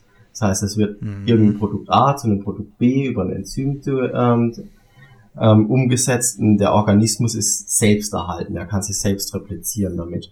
Und ein Virus besitzt keinen Stoffwechsel. Ein Virus kann man sich quasi so vorstellen, dass Erbinformation in Form von DNA oder RNA da ist. Und es wird dann einfach verpackt. Und erst wenn der Virus mehr oder minder ähm, seinen Wirt gefunden hat, ein Bakterium oder eine Körperzelle oder was auch immer, ähm, dann wird die DNA der RNA gelangt dann im Prinzip in äh, den Wirt hinein und wird dann repliziert vom Wirt. Das heißt, der Stoffwechsel des Wirtes wird einfach umprogrammiert bisschen so wie beim Computervirus, der umprogrammieren kann, programmiert quasi der biologische Virus auch quasi die komplette Genexplosion oder den Stoffwechsel um, so dass der ähm, Virus ähm, reproduziert wird. Und das Interessante an diesen ganzen Geschichten sind, dass Viren wirklich extrem vielfältige Strategien dafür haben. Also sie können einmal wie das ähm, Coronavirus oder andere Viren quasi die Zelle zerstören. Sie programmieren die Zelle um, der Stoffwechsel produziert die ganzen Viren und Virenpartikel und dann platzen die Zellen irgendwann und gehen quasi im Zelltod über. Aber es gibt auch Viren, wie zum Beispiel den Herpesvirus, den jeder hat. Die haben die Möglichkeit, sich auch in das Genom zu integrieren, tatsächlich. Und dann ähm, warten die auf äußere Signale, wenn die denken, dass der Wirt stirbt oder zum Beispiel ein Stresssignal kommt, ähm, dann können die tatsächlich beginnen, ihr Genom wieder aus dem Wirtsgenom herauszuschneiden. Und dann wird die DNA quasi abge äh, abgelesen, sie vermehren sich in die Zelle platzt, aber sie können so viele Jahre oder Jahrzehnte dann im Wirt überleben und immer wieder passiv mitkopiert werden, wenn sich die Zelle teilt. Und das führt auch dazu, dass zum Beispiel der Mensch tatsächlich bis zu fünf Prozent wird geschätzt virale ähm, DNA in seinem Genom hat, die aber einfach so im Jahr der Lauf der Jahrmillionen dann über Viren eingeschleppt wurde und nie zum Ausbruch kam. Ja, 5% ist natürlich schon eine Ansage, ne? Also, ähm, und das, die zweite Frage, die ich an dich habe, ähm, und das habe ich äh, zugegebenermaßen auch am Anfang gemacht, ähm, man hört ja immer, ja, an der Grippewelle sterben so und so viele Zehntausende Menschen jedes Jahr. Und hier sind bis jetzt, äh, wie viele sind jetzt vielleicht gestorben? Äh, gehen wir jetzt einfach mal von der Zahl 1000 aus. Ähm, äh, wie bewertest du das? Also äh, ist das, ist das eine fahrlässige Aussage oder sagst du, ja, also vergleichbar ist das schon? Es ist eine komplizierte Sache, Weil, wie jetzt mit dieser spanischen Grippe, dass die Grippe fällt ja jedes Jahr saisonal stärker oder schwächer aus. Ich glaube, die Zahlen vom Robert Koch Institut dieses Jahr waren bei 300 Toten in ganz Deutschland, weil es eine sehr schwache Saison war. Und dann gibt es natürlich auch Saisons, wo wirklich Tausende dran sterben. Es ist mhm. aber wirklich, würde ich mal sagen, eine komplizierte Frage. Ich empfinde schon ein bisschen als verharmlosend, weil man natürlich den Leuten irgendwie keine Panik machen wollte und sagen wollen, naja, es ist nicht so schlimm. Und die Grippetoten ist das Problem, das sind dann oft Hochrechnungen. Es ist so ein bisschen wie beim Coronavirus. Ich meine, Altersklasse bis 40 ohne Vorerkrankung ist die Wahrscheinlichkeit sehr gering. Also es wird geschätzt, dass es, glaube ich, bis zu den 40-Jährigen bei maximal gemittelt über alle Menschen 0,2 Prozent liegt. Die Sterblichkeitsrate. Okay. Und dann steigt die im Alter natürlich hoch an. Und es ist oft so, dass dann die Influenza auch wie das Coronavirus dann letztendlich die Todesursache ist von jemandem, der aber schon viele Vorerkrankungen hatte. Und es sind halt statistische Hochrechnungen, so ein bisschen wie, wie viele Tote gibt es durch Feinstaub. Und ähm, beim Coronavirus würde ich sagen, naja, es waren halt keine Hochrechnungen, sondern das, was in China rauskam, waren halt dann tatsächlich die Leute, die man drauf getestet hat und die dran gestorben sind. Und ich denke mal, das wirklich Wichtige ist, was ja auch die Botschaft ist, mit dem die Verbreitung muss verlangsamen. Diese ganzen Zahlen stimmen ja auch nur, wenn genug Kapazitäten für Beatmungsgeräte da sind, wenn genug Kapazitäten in Krankenhäusern da sind. Und wenn man zum Beispiel sich China betrachtet, ist es auch so, dass die Sterblichkeit bei unter einem Prozent lag, außerhalb dieser Krisenregion in Wuhan. Und dieser Krisenregion in Wuhan war sie bei fast fünf Prozent, weil das Gesundheitssystem eingebrochen ist. Und ich denke, viele junge Menschen denken so, mir passiert das sowieso nicht, aber 0,2 Prozent bedeutet bei 80 bis 90 Prozent der milden Verläufer bis zu zwei Prozent kommen trotzdem ins Krankenhaus in der Altersklasse. Und wenn die keine adäquate Betreuung bekommen, sterben da auch genug davon. Also deshalb, ich fand es schon sehr verharmlosend, gerade weil ja bekannt ist, dass viele Fälle drauf zukommen können. Hm. Ähm, das ist auf jeden Fall eine sehr interessante Aussage. Wie gesagt, vor zwei, drei Wochen habe ich auch noch gesagt, ja komm, geht mir weg damit. Ne? Also wie es Tim ja auch schon gesagt hat, ähm, das war, dass man das dann alles so ein bisschen unterschätzt hat.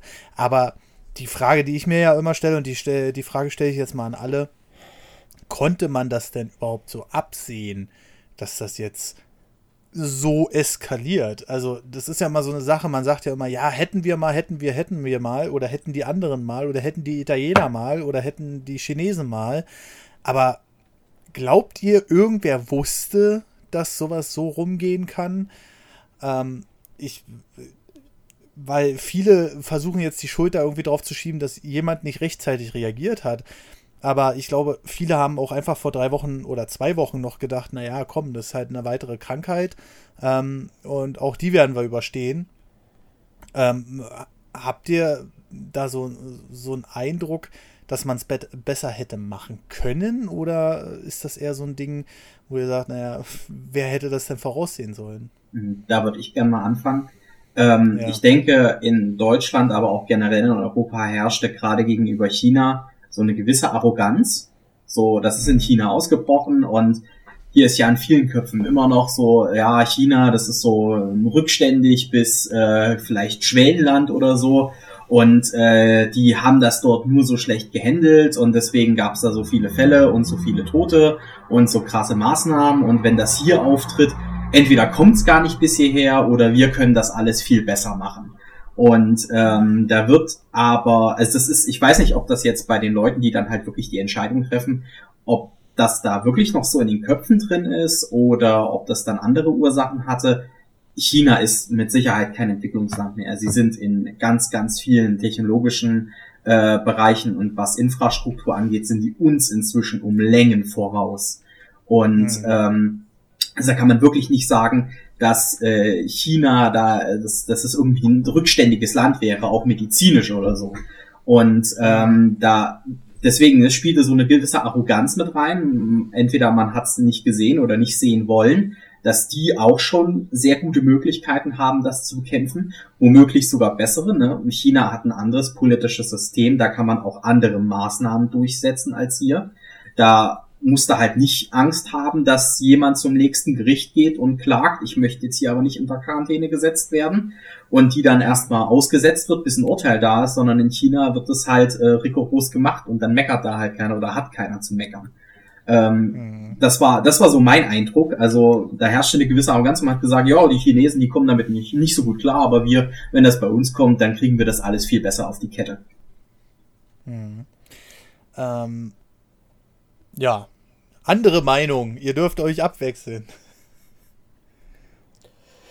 Das Problem ist halt, sehe ich persönlich, also was jetzt bei den Profis so abgeht, das kann ich nicht beurteilen. Ob jetzt irgendein Mensch, der halt wirklich Ahnung von dem Ganzen hätte haben können, ob man das besser hätte vorhersehen können, das kann ich nicht beantworten. Aber ich glaube, gerade so aus der Gesellschaft, das klingt jetzt wie so eine richtig schwache Ausrede, aber woher hätten wir denn so, ich sag mal, wir haben halt sowas noch nie erlebt das war, ist jetzt für uns, hat uns völlig überrumpelt und viele von uns haben wahrscheinlich auch in den Wochen Fehler gemacht. Ich habe auch schon gesagt, im Nachhinein bewertet, hätte ich damals meinen Geburtstag auch gar nicht machen dürfen. Mhm. Aber wir haben halt gar nicht so wirklich begreifen können zu dem Zeitpunkt, was das heißt und wie krass sich das entwickeln kann, mhm. weil wir sowas noch nie mitgemacht haben. Also ich glaube, gerade für uns aus der Gesellschaft war es halt unglaublich schwer, das zu greifen. Wie soll man das einschätzen können? Wir hatten sowas hier in Deutschland nicht. Wir hatten ja ein sehr behütetes Leben. Wir hatten, wir persönlich jetzt, wir hatten keinen Krieg.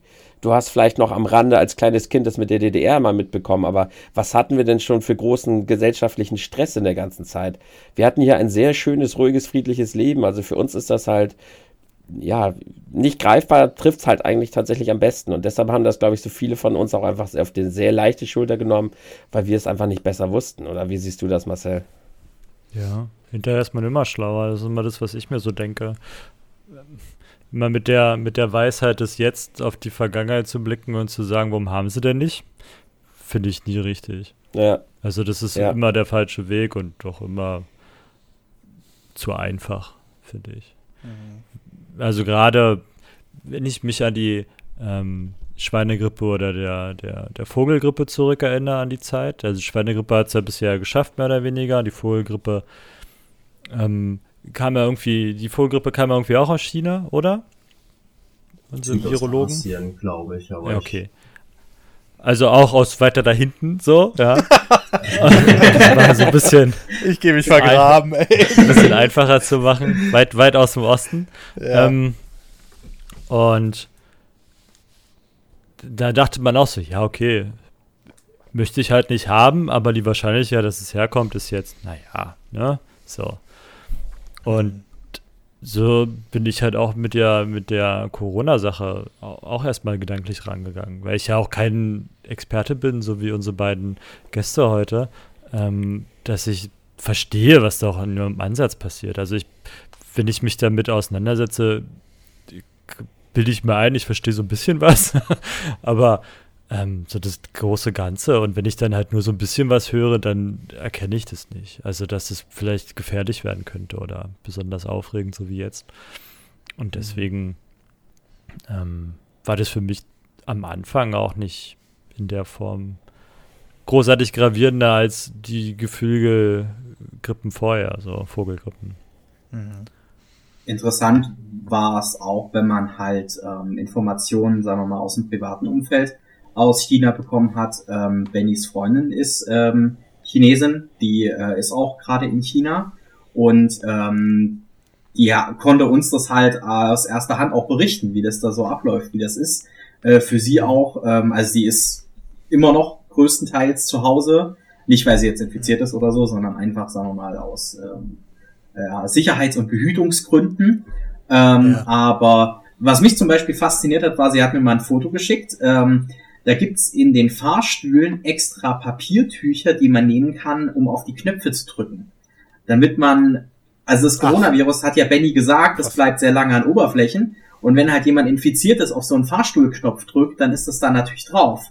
Und wenn du dann auch auf den Fahrstuhlknopf drückst, dann hast du das natürlich auch an den Fingerspitzen. Und da gibt's halt extra Tücher, damit du den Fahrstuhlknopf nicht anfassen musst. Wusste ich gar nicht. Ach. Ich gar nicht mit mir. Schön, dass du das weißt, Martin. Jetzt hast du dich verraten, ey. Was ist hier los? Aber das, das, das ist ja auf jeden Fall, das, das sind auch so einfache Maßnahmen, die davor helfen können.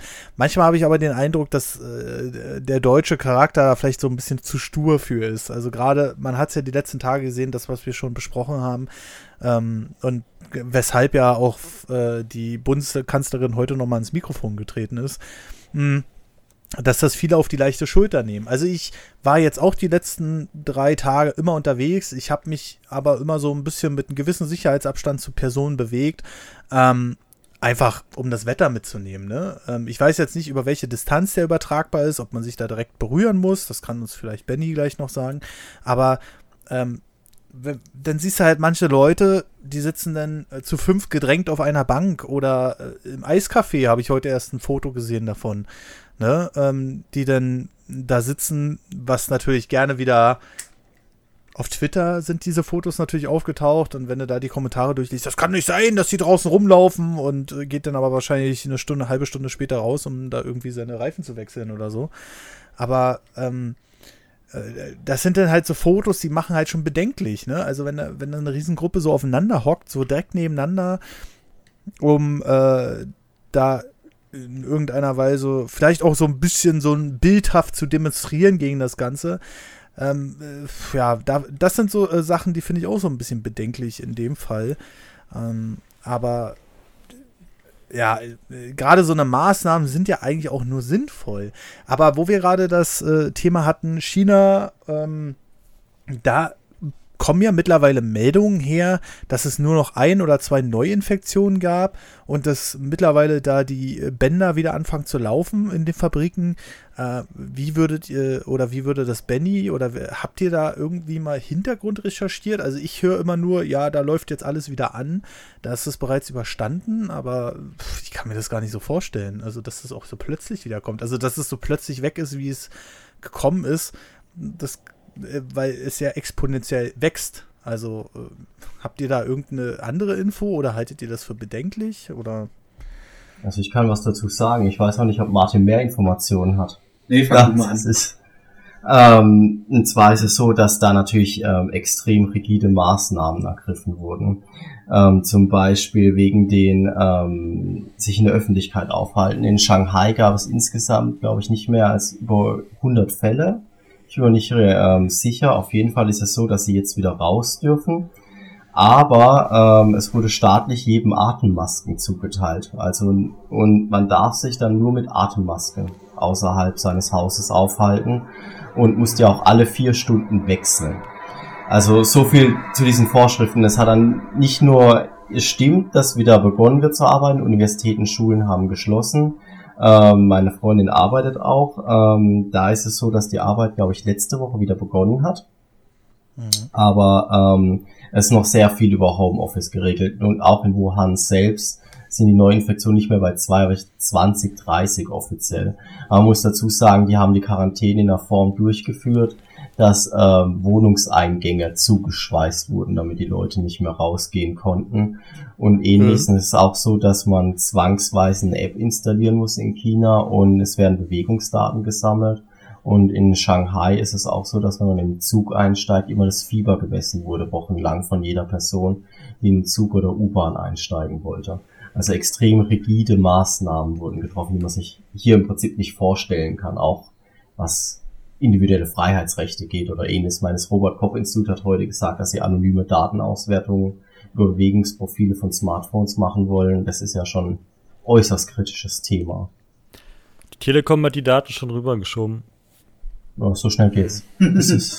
Äh, da hat sogar der Datenschutzbeauftragte vom Bund ja dann gesagt, ja, äh, ist an sich schon okay, weil ist anonymisiert und ist jetzt Ausnahmesituation. Ja, die Frage ist, ist es wirklich anonym? Ne? Also nach außen hin kann man es natürlich gerne mal behaupten. Ja. Aber natürlich könntest du easy feststellen, also glaube ich zumindest, zu welchem ähm, Smartphone das Ganze gehört. Wir tragen nicht umsonst im Vergleich gerade zu äh, älteren Systemen hochleistungsfähige Computer bei uns. Irgendwie, wenn man will, glaube ich schon, dass man die, äh, die Daten rausbekommt. Weiß jetzt nicht, ob bei Android eher als bei Apple, das wird zwar immer so propagiert, aber ob das dann wirklich der Fall ist, kann man natürlich auch nicht sagen aber irgendwie, wenn man will, wird man das, glaube ich, schon rausfinden können. Und das sind wieder so Auswirkungen. Ähm, ich glaube, da gab es auch vorhin wieder eine News of Computer Base, dass, äh, was Marcel gerade schon gesagt hat, dass das ja bereits passiert ist mit den Bewegungsprofilen. Ne? Aber das sind wieder so Auswirkungen, die lassen mir persönlich eine Gänsehaut über den Rücken laufen. Ja, das sind einfach so Sachen. Ich glaube, dass das, was jetzt noch kommt, ähm, das, was uns nach dem Virus erwarten wird, wird eine ganze, ganze Menge noch ändern. Ähm, wir werden wahrscheinlich ein, also ich glaube, wir werden einige Sachen überdenken. Also gerade, weil wir Menschheit ja immer sehr bequem sind. Ähm, wenn wir irgendeine AGB lesen oder so und da steht dann drin, ja, sie schicken dann uns aber alle ihre Daten rüber. Ja, dann machen wir das halt, weil wir sind jetzt zu faul, da dieses Ding zu lesen. Und das betrifft halt auch viele andere Bereiche. Geil, Smartphone, Android drauf, kann alles und ja, komm hier, nehmt meine Daten, Hauptsache ich kann die App verwenden. Und wenn sowas äh, noch weiter an die Öffentlichkeit gelangt, und gerade in so einem großen Umkreis, dann glaube ich, einige werden das wohl überdenken auf Dauer. Ähm, man spricht ja immer so ein bisschen davon, dass äh, sämtliche Phänomene immer so gefühlt nach zwei, drei Wochen vergessen sind. Also nehmen wir jetzt einfach mal dieses Skandal, wir nehmen äh, Feinstaub, äh, wir nehmen ähm, natürlich CO2 und sowas alles. Das spielt irgendwie gar keine Rolle mehr, seitdem dieses Corona äh, tagesaktuell ist. Irgendwie habe ich das Gefühl, keiner juckt sich mehr für die anderen Sorgen und das ist irgendwie total untergegangen. Glaubt ihr, das wird mit Corona genauso gehen? Oder werden wir das noch wesentlich krasser spüren als die anderen Sachen? Ich denke, je nachdem, wie es ausgehen wird, aber wahrscheinlich äh, wird das Infektionsschutzgesetz danach angepasst. Also ich meine, Bayern hat es jetzt zum Beispiel schon vorgemacht. Äh, wichtigste Maßnahme war jetzt wahrscheinlich, die Söder verkündet hat. Der Katastrophenfall wird ausgerufen und ähm, die äh, Maßnahmen werden vereinheitlicht im ganzen Freistaat. Und äh, weil bisher sieht das Infektionsschutzgesetz ja vor, dass es quasi jedes kommunale Gesundheitsamt so sein eigenes Ding dreht. Und ja. äh, die sich aber halt lose miteinander abstimmen. Und da könnte ich mir vorstellen, dass das halt geändert wird, dass vielleicht auch wirklich rigidere Maßnahmen eingeführt werden, also dass man halt schon so ein bisschen was daraus lernt. Möglicherweise wird es aber auch als Hintertür missbraucht, um halt, ähm, sagen wir mal, andere Gesetze zu ändern, um halt hier und da auch wieder mehr Überwachung zu ermöglichen. Es ist ja, sagen wir mal, ne, wir hatten das ja oft genug, ne? Bei der Fußball-WM wird dann halt die, die Gunst der Stunde genutzt, wenn gerade keiner hinschaut, äh, dass halt mal, ähm, dass halt mal äh, irgendein Gesetz durchgedrückt wird, was zum Nachteil vieler Leute ist oder ähm, bei ähm, äh, was war denn das? Vor, et vor etlichen Jahren gab es da auch die Debatte mit ähm, hier Dingsdatenerfassung, ähm, äh, wo es dann drum ging, ja, wir wollen damit äh, halt äh, Terroristen aufspüren und alles Mögliche und dann hat man ähm, wird das aber natürlich auch wieder irgendwie hinterher für andere Zwecke benutzt. Also sowas ähm, fürchte ich halt auch, dass man das hinterher, dass äh, Leute das hinterher wieder äh, für ihre eigenen Zwecke auch ausschlachten werden. Mhm. Ich kann nur hoffen, dass es erst hinterher passiert und dass wirklich bis das durchgestanden ist, jetzt auch über politische Grenzen hinweg und gesellschaftliche Grenzen hinweg vielleicht, dass halt wirklich Leute auch zusammenhalten. Ja, ja, das, äh, das ist ein Aspekt, der auf jeden Fall auf uns jetzt zukommen sollte, dass wir mehr zusammenhalten. Ich sehe ganz viele Kommentare zum Beispiel auf Facebook, wo unser Fitnessstudio ja auch äh, eine Page hat und da schreiben ganz viele Mitglieder, ey, bezahlt die Trainer weiter, damit die nicht pleite gehen äh, und nehmt einfach meinen Beitrag weiter für den einen oder zwei Monate, wie lange das jetzt gehen wird. Das finde ich zum Beispiel sehr, sehr cool. Aber wir, wir wollen es jetzt auch mit der Länge nicht so hart übertreiben.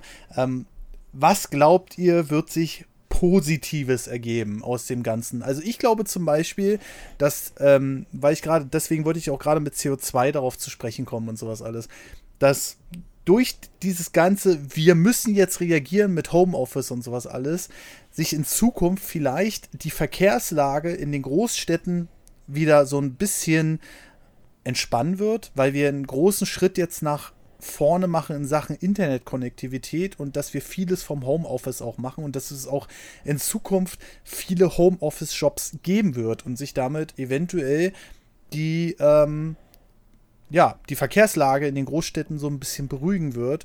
Ich glaube, das ist ein wichtiger Punkt, den wir daraus lernen werden jetzt. Gerade wir in Deutschland, die immer noch sehr auf alte Tugenden beharren, ähm, die, äh, glaube ich, können da ein großes Stück daraus lernen. Habt ihr da noch irgendwelche Fantasien? Vielleicht fangen wir mal einfach mit Tim an. Ähm, hast du da noch eine Idee, was eventuell besser werden könnte danach? Mm, also ich habe eher so Hoffnung, also Dinge, die ich gerne würde, dass sie sich ändern. Mhm. Gleichermaßen habe ich aber auch die Skepsis, da können ja die anderen gleich sagen, wie sie das denken. Ich glaube, dass relativ schnell gute Vorsätze auch wieder vergessen werden und dass sich eigentlich nicht viel ändern wird. Ähm, ich, schön wäre es, wenn bei vielen Menschen so ein gewisses Umdenken mal stattfindet, vielleicht auch beim Staat, was die Bezahlung von gewissen Berufen angeht, dass man jetzt vielleicht einfach mal gesehen hat, wie systemrelevant gewisse Berufe sind, gewisse Berufsfelder. Davon rede ich jetzt nicht unbedingt nur von meinem Einzelhandel. Ich, ich kann, Gehalt ist in Ordnung. Aber gerade so Pflegekräfte, Ärzte, Krankenschwestern, na, Ärzte verdienen auch genug, aber gerade Krankenschwestern unter was für äh, Umständen die jetzt gerade arbeiten müssen und auch täglich arbeiten müssen, wie wichtig diese Berufe sind. Das merkt man jetzt halt tatsächlich mal wieder, dass man vielleicht mal ein bisschen Feuerwehr, Polizei und so weiter verdienen alle viel zu wenig, bekommen keine Anerkennung, werden nur beschimpft und so weiter, weil den ganzen Leuten das heutzutage nicht passt, weil die so verwöhnt sind, dass in Deutschland alles immer perfekt läuft. Vielleicht findet da mal ein kleines Umdenken statt. Dann würde ich mir wünschen, dass die Leute einfach mal gemerkt haben, wie gefährlich das ist, wenn man wie ein dummer Zombie immer alles glaubt, was man irgendwie im Internet aufschnappt, mhm. dass, dass die Leute sich vielleicht mal angewöhnen, Quellen zu checken und ich fürchte, das werden die Leute sich nicht angewöhnen, nicht jeden Scheiß glauben, der da im Internet gepostet wird, sondern mal wenigstens ein bisschen den Kopf einschalten. Wenn die irgendeine Hiobs-Botschaft lesen, mal kurz nachfragen, von wem ist das überhaupt, woher hast du diese Quelle, stimmt das, äh, ja, dass die nicht immer alles nur schlucken und auf jeden Zug aufspringen. Das wären so zwei Dinge, die, wo ich tatsächlich erst ganz, ganz geil finde, wenn sich da mal so ein bisschen was in den Köpfen der Menschen ändert. Aber ich befürchte, es wird sich nichts ändern. Mhm. Marcel? Hm. Sehe ich auch so. das ist so einfach. Hast du, hast du noch eine konkrete Idee, die dir so die letzten Tage durch den Kopf geschworen Überhaupt schwirrt? nicht. Also, ich ähm, bin da auch irgendwie total ergebnisoffen. Also ich habe weder, also die Sorge, die ich habe, die habe ich ja vorhin schon erzählt, aber positiv rausgewinnen, weiß ich nicht. Also da lasse ich mich überraschen. okay. Ich, ich, würde natürlich sagen, ähm, dass jetzt so ich als Biochemiker, dass vielleicht dann auch mal von der Regierung oder ähnlichem, es gibt ja, die Pharmaunternehmen forschen oft nur an Themen, die man auch relativ gut zu Geld bringen kann an Krankheiten, die halt relativ viele Menschen haben, dass man auch vielleicht mal sieht, weil die Universitäten relativ schlecht ausgestattet sind, dass manche Grundlagenforschung auch an exotischeren Viren oder Bakterien doch nicht so unnötig ist, wie man scheinbar jahrelang äh, zu bedenken pflegte. Mhm. Ja, also ich glaube, äh, man könnte sich noch stundenlang über das Thema unterhalten, aber ich würde sagen, ähm, wir haben hier einen ganz guten Kontext gefunden. Bevor wir hier zu den Kommentaren gehen, ähm, ich will erstmal nochmal den lieben Leuten sagen, äh, dass wir auch einen Premium-Feed haben. Ja, also be bevor wieder alle abschalten, 3 Euro auf Steady und dann bekommt ihr mittlerweile schon über 40 Bonusfolgen, die ihr euch natürlich alle anhören könnt. Probiert das mal aus auf äh, steadyhq slash nerdovernews. Dann könnt ihr da nochmal gerne vorbeischauen. Und ähm, vielen lieben Dank an Martin und äh, äh, Benny für diese äh, glorreichen Einwürfe und ähm, für dieses umfangreiche Wissen auch. Äh, habt sicherlich einiges aufgeklärt. Vielen, vielen lieben Dank euch beiden. Ne? Ciao. War uns eine Freude. So, und da sich die beiden jetzt verabschiedet haben, da kommen wir jetzt mal äh, zu den Kommentaren. Da ist eine ganze Menge zusammengekommen die letzten Wochen, weil äh, wir kurzfristig den Varion Podcast aufgenommen haben und da die Leute natürlich noch nicht genug Zeit hatten, Kommentare zu schreiben. Und ich würde jetzt einfach mal mit dem Kömpi anfangen. Der sagt nämlich, Moin Moin, ich höre euren Podcast von Anfang an und ich mag ihn. Ich gehöre zu demselben Jahrgang wie ihr. Aus dem Grund muss ich auch oft schmunzeln, wenn ihr irgendwelche Anekdoten oder Anspielungen bringt. Eure Stärke ist definitiv das lockere Reden und das nerdige, gesunde Halbwissen. Also einfach drauf los. Ich höre euch echt gern zu, aber bei der Debattenfolge war ich das erste Mal versuchen, die Folge abzubrechen. Schuster bleibt bei deinen Leisten. Politische Themen sind einfach nicht euer Gebiet, in Klammern, außer für Marcel vielleicht. Gruß, Kömpi Inc. Und dann PS, Nerd Over Fintern, PPS, der Kommentar, PPPS. Ich habe schon mal einen Kommentar geschrieben, relativ am Anfang, aber ist irgendwie untergegangen, beziehungsweise wurde nie erwähnt. Also zu dem untergegangenen Kommentar sage ich einfach mal, wenn das natürlich zu spät kommt zur neuen Aufnahme der Folge, dann äh, kommt er meistens auch äh, nicht rein. Also wir haben keinen festgelegten Tag in der Woche, wo wir die Folge aufnehmen, sondern halt immer so, wie wir es zusammen schaffen. Da kann es schon mal sein, dass Kommentar untergeht. Aber jetzt haben wir ja auf jeden Fall das hier vorgelesen. Und Marcel, was sagst du denn zu dem Kommentar? was soll ich dazu sagen? Super. Es war ja jetzt schon so eine kleine Kritik an unserer Debattenfolge. Ach so, ja, es war die erste. Also gibt uns da mal noch Zeit und lasst uns da mal reinfuchsen so. Vielleicht wird es ja noch besser.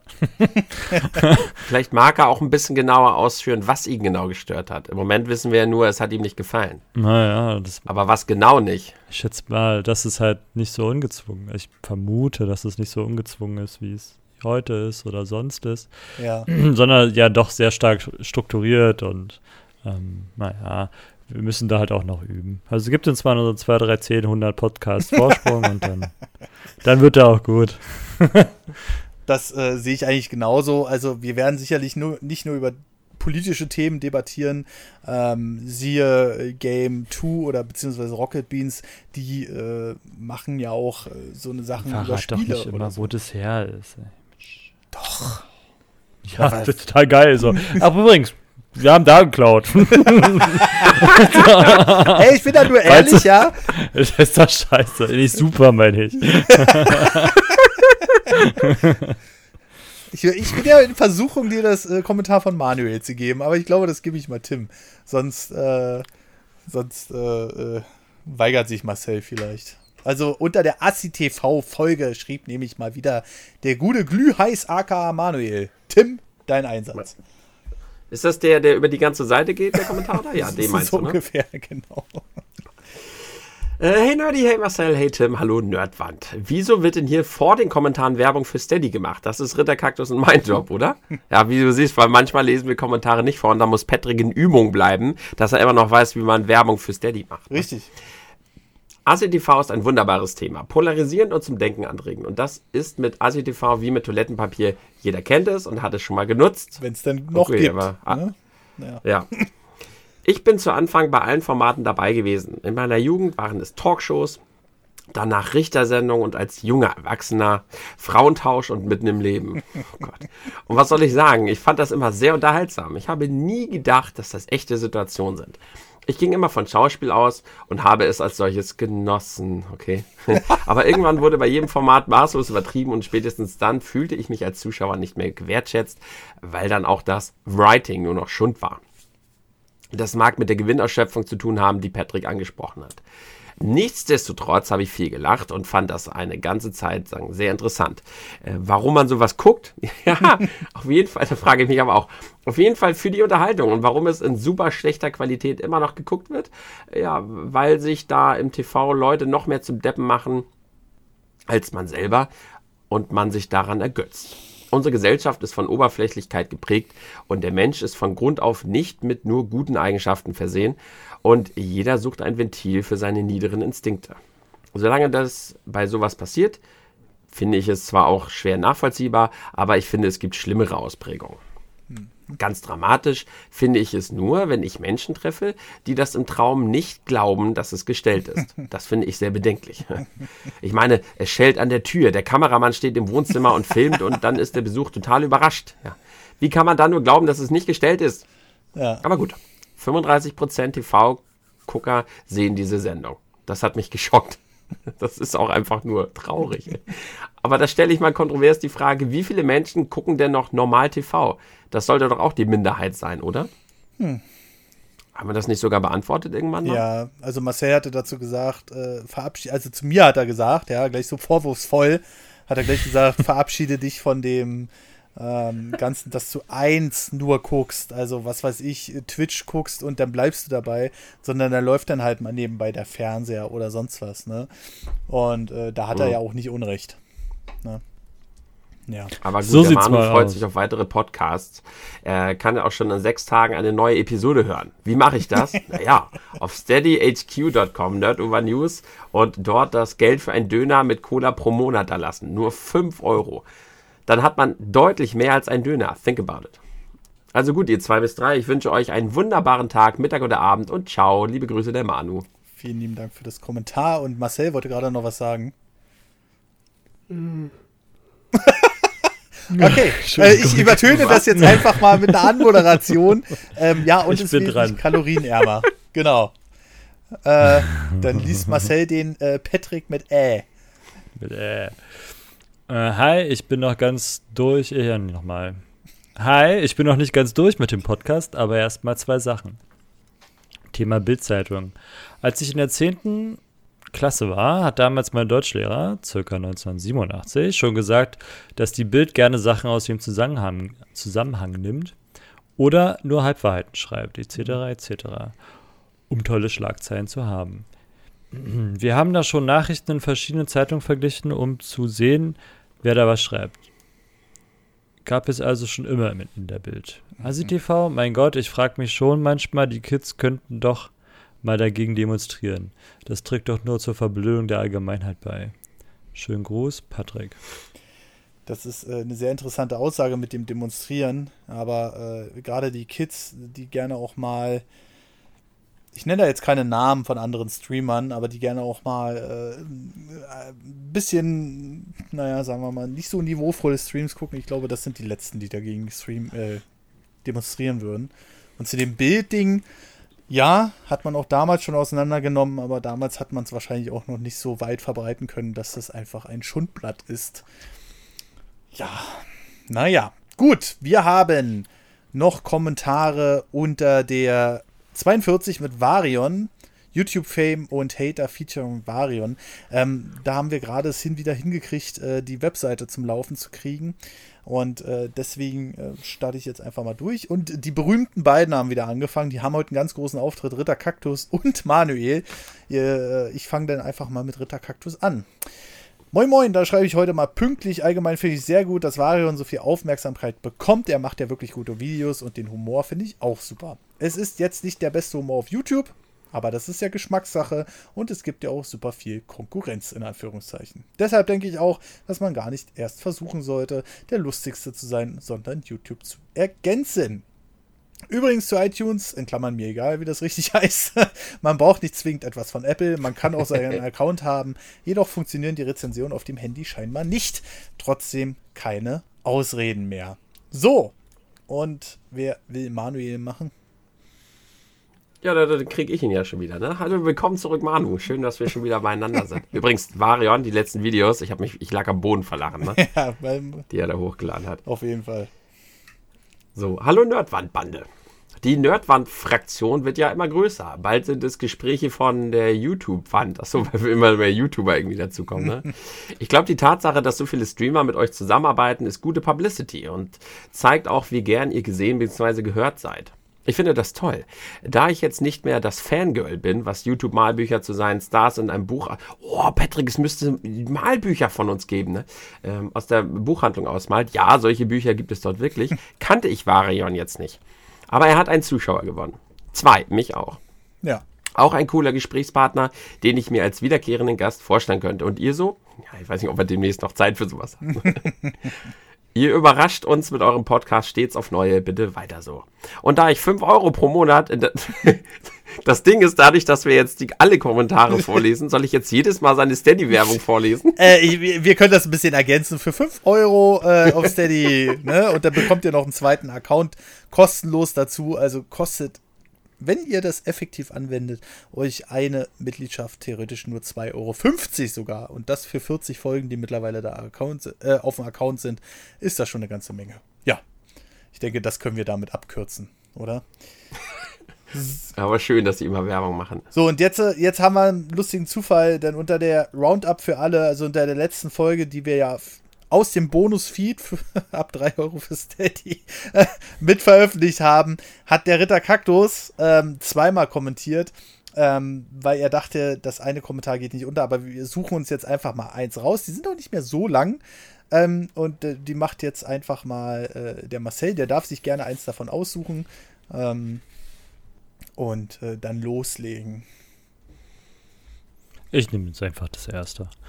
Sehr gut. Moin, moin, ihr. Was? Nee, nee, nee, mach mal. Was? Ich habe gesagt, pragmatisch. Let's go. Ich habe kurz überflogen und die sind halt beide ähnlich am Anfang. Ja, deswegen. Moin, moin, ihr. Peace-Zeichen. Doppel-Peace, ja. ähm, ja, Coroni dreht die Welt schon wirklich auf den Kopf. Mich trifft es gerade zum Glück eigentlich nicht so stark. Ich genieße meine Ferien, spiele ein paar Nostalgiespiele. Zwar könnte es sein, dass ich aufgrund meines Immunsystems davon bedroht wäre, aber ich brauche kein Toilettenpapier, um das zu überleben. es wäre aber schon schade, wenn sich die Vorstellung der E3 verteilen würde. Das wäre für mich in der letzten, das war für mich in den letzten zwei Jahren echt unterhaltend. Die Lego-Sets finde ich zwar auch viel zu teuer, aber die, die selbst in Wirklichkeit, in, in wirklich innovativ. Oh, da bin ich aber ganz weit vor mit Lego. Ja, heute ist. Aber beispielsweise ein richtig nachgebautes Level von M64 wäre schon toll. Vor allem das Spiel würde sich ja, glaube ich, auch auf den 3D-Spielen am besten, von den 3D-Spielen am besten eignen. Meine Fresse, Alter. läuft. So, ja, ja. So, erfrischend. 3 Euro Steady für mehr dieser tollen Postka Podcasts und noch Werbung für die NEC am Wochenende, wenn der Kommentar noch davor kommt. Dort könnt ihr den Nerdy schon durch Donkey Kong 1 quälen und ihn finanziell vor Corona retten. Also jetzt hatten wir auf jeden Fall genug Steady-Werbung für heute. Vielen lieben Dank für die ganzen Kommentare. Wir schließen jetzt nur noch mit Wir den haben noch iTunes. iTunes Rezension. Nein, Apple Podcast Rezension, du blöde Sau. Jetzt hast du mich aber rausgebracht, ey. Und ähm, wir haben auch ein, ich glaube, das können wir auch Marcel überlassen. Das, äh, das, Den äh, ersten? ja, genau, den ersten. Lies den Den doch mal vor und äh, gib dir ganz viel Mühe dabei. Okay, ich versuche das mal, die, die- von wem es geschrieben ist, in dieser Dialektsprache. Kriege ich nicht hin. Ah nee, der Nisee Ja. ist derjenige, gibt uns fünf Sterne und die Überschrift ist. Ei, ei, ei. Oh je. Okay, ich versuch's. Ihr dürft nicht lachen. Einfach ein schön, schöner Podcast. Einfach. Ein, einfach, Einfach. einfach. Ein, einfach ein schöner Podcast. Ein schö- schöner, schöner, ein schöner Podcast. Ein schöner Podcast. Und der schreibt, macht weiter so. Ja, versuchen wir. Vielen Dank. Werden wir auf jeden Fall machen. Und der Kaiserma äh, Kaisermann, Alter. Uiuiui, der Kaiser Schmarren, Schmarrenlover, der auch schon bei uns kommentiert hat, hat geschrieben: Fünf Sterne, toller Podcast, auch wenn ich von Varion noch nie gehört habe. Das wundert mich immer mehr, ne? Wenn Leute immer schreiben, ich habe noch nie gehört von dem. Aber ja, gibt's natürlich auch. Man denkt bloß immer, weil der gerade so einen Riesenhype hat, dass der überall bekannt ist, aber natürlich ist das nicht so. Aber ich denke, dass es sich lo- Ja, man hört ja sogar immer mal, wer ist eigentlich Unge. Also selbst da. Ja, genau. Aber ich denke, dass es sich lohnen würde, mal bei ihm vorbeizuschauen. Aber eine Frage, von welchem Mobile Game ist jetzt das. Was? Von welchem Mobile Game das jetzt ein Meme ist, ist die Rede. Ähm, Ja, das werden wir nicht sagen, bevor wir da nicht bezahlt werden. Für. ich müsste jetzt auch äh, glatt mal überlegen. Ach so, Coinmaster. Coinmaster. No, und er sagt. Ja, ich sag's. Ist, äh, nee, nicht Coinmaster. Wie? Coinmaster ist auch ein Dreck dagegen. Raid Shadow Legends. Also Ach, ja, ja, ja, ja, genau. Darum die kaufen gerade die kaufen gerade 80% aller großen YouTuber und zahlen denen unendlich viel Geld. Du siehst nur noch auf YouTube Werbung für dieses Mobile Game. Tatsächlich haben sie mir auch eine Kooperation angeboten. ähm, hätte ich jetzt vielleicht keine Geldsorgen, aber wahrscheinlich auch viele Abonnenten weniger. Also von daher, ähm, Nee, mittlerweile mach einfach. Mittlerweile weiß jeder, das Spiel ist scheiße und jeder gönnt einfach dem YouTuber das Geld für dieses dumme Handyspiel, weil einfach jeder dafür Werbung macht. Also da hättest du fast ja, ich würde da mittlerweile auch schon ja sagen. naja, bei, bei Varion war es nicht der Fall. Ne? Also bei Varion Nee. ist, ist gleich mal die Haterwelle losgetreten. Aber wahrscheinlich auch, weil er jetzt so frisch in dem großen Game ist und ähm, das äh, Placement dann angenommen hat.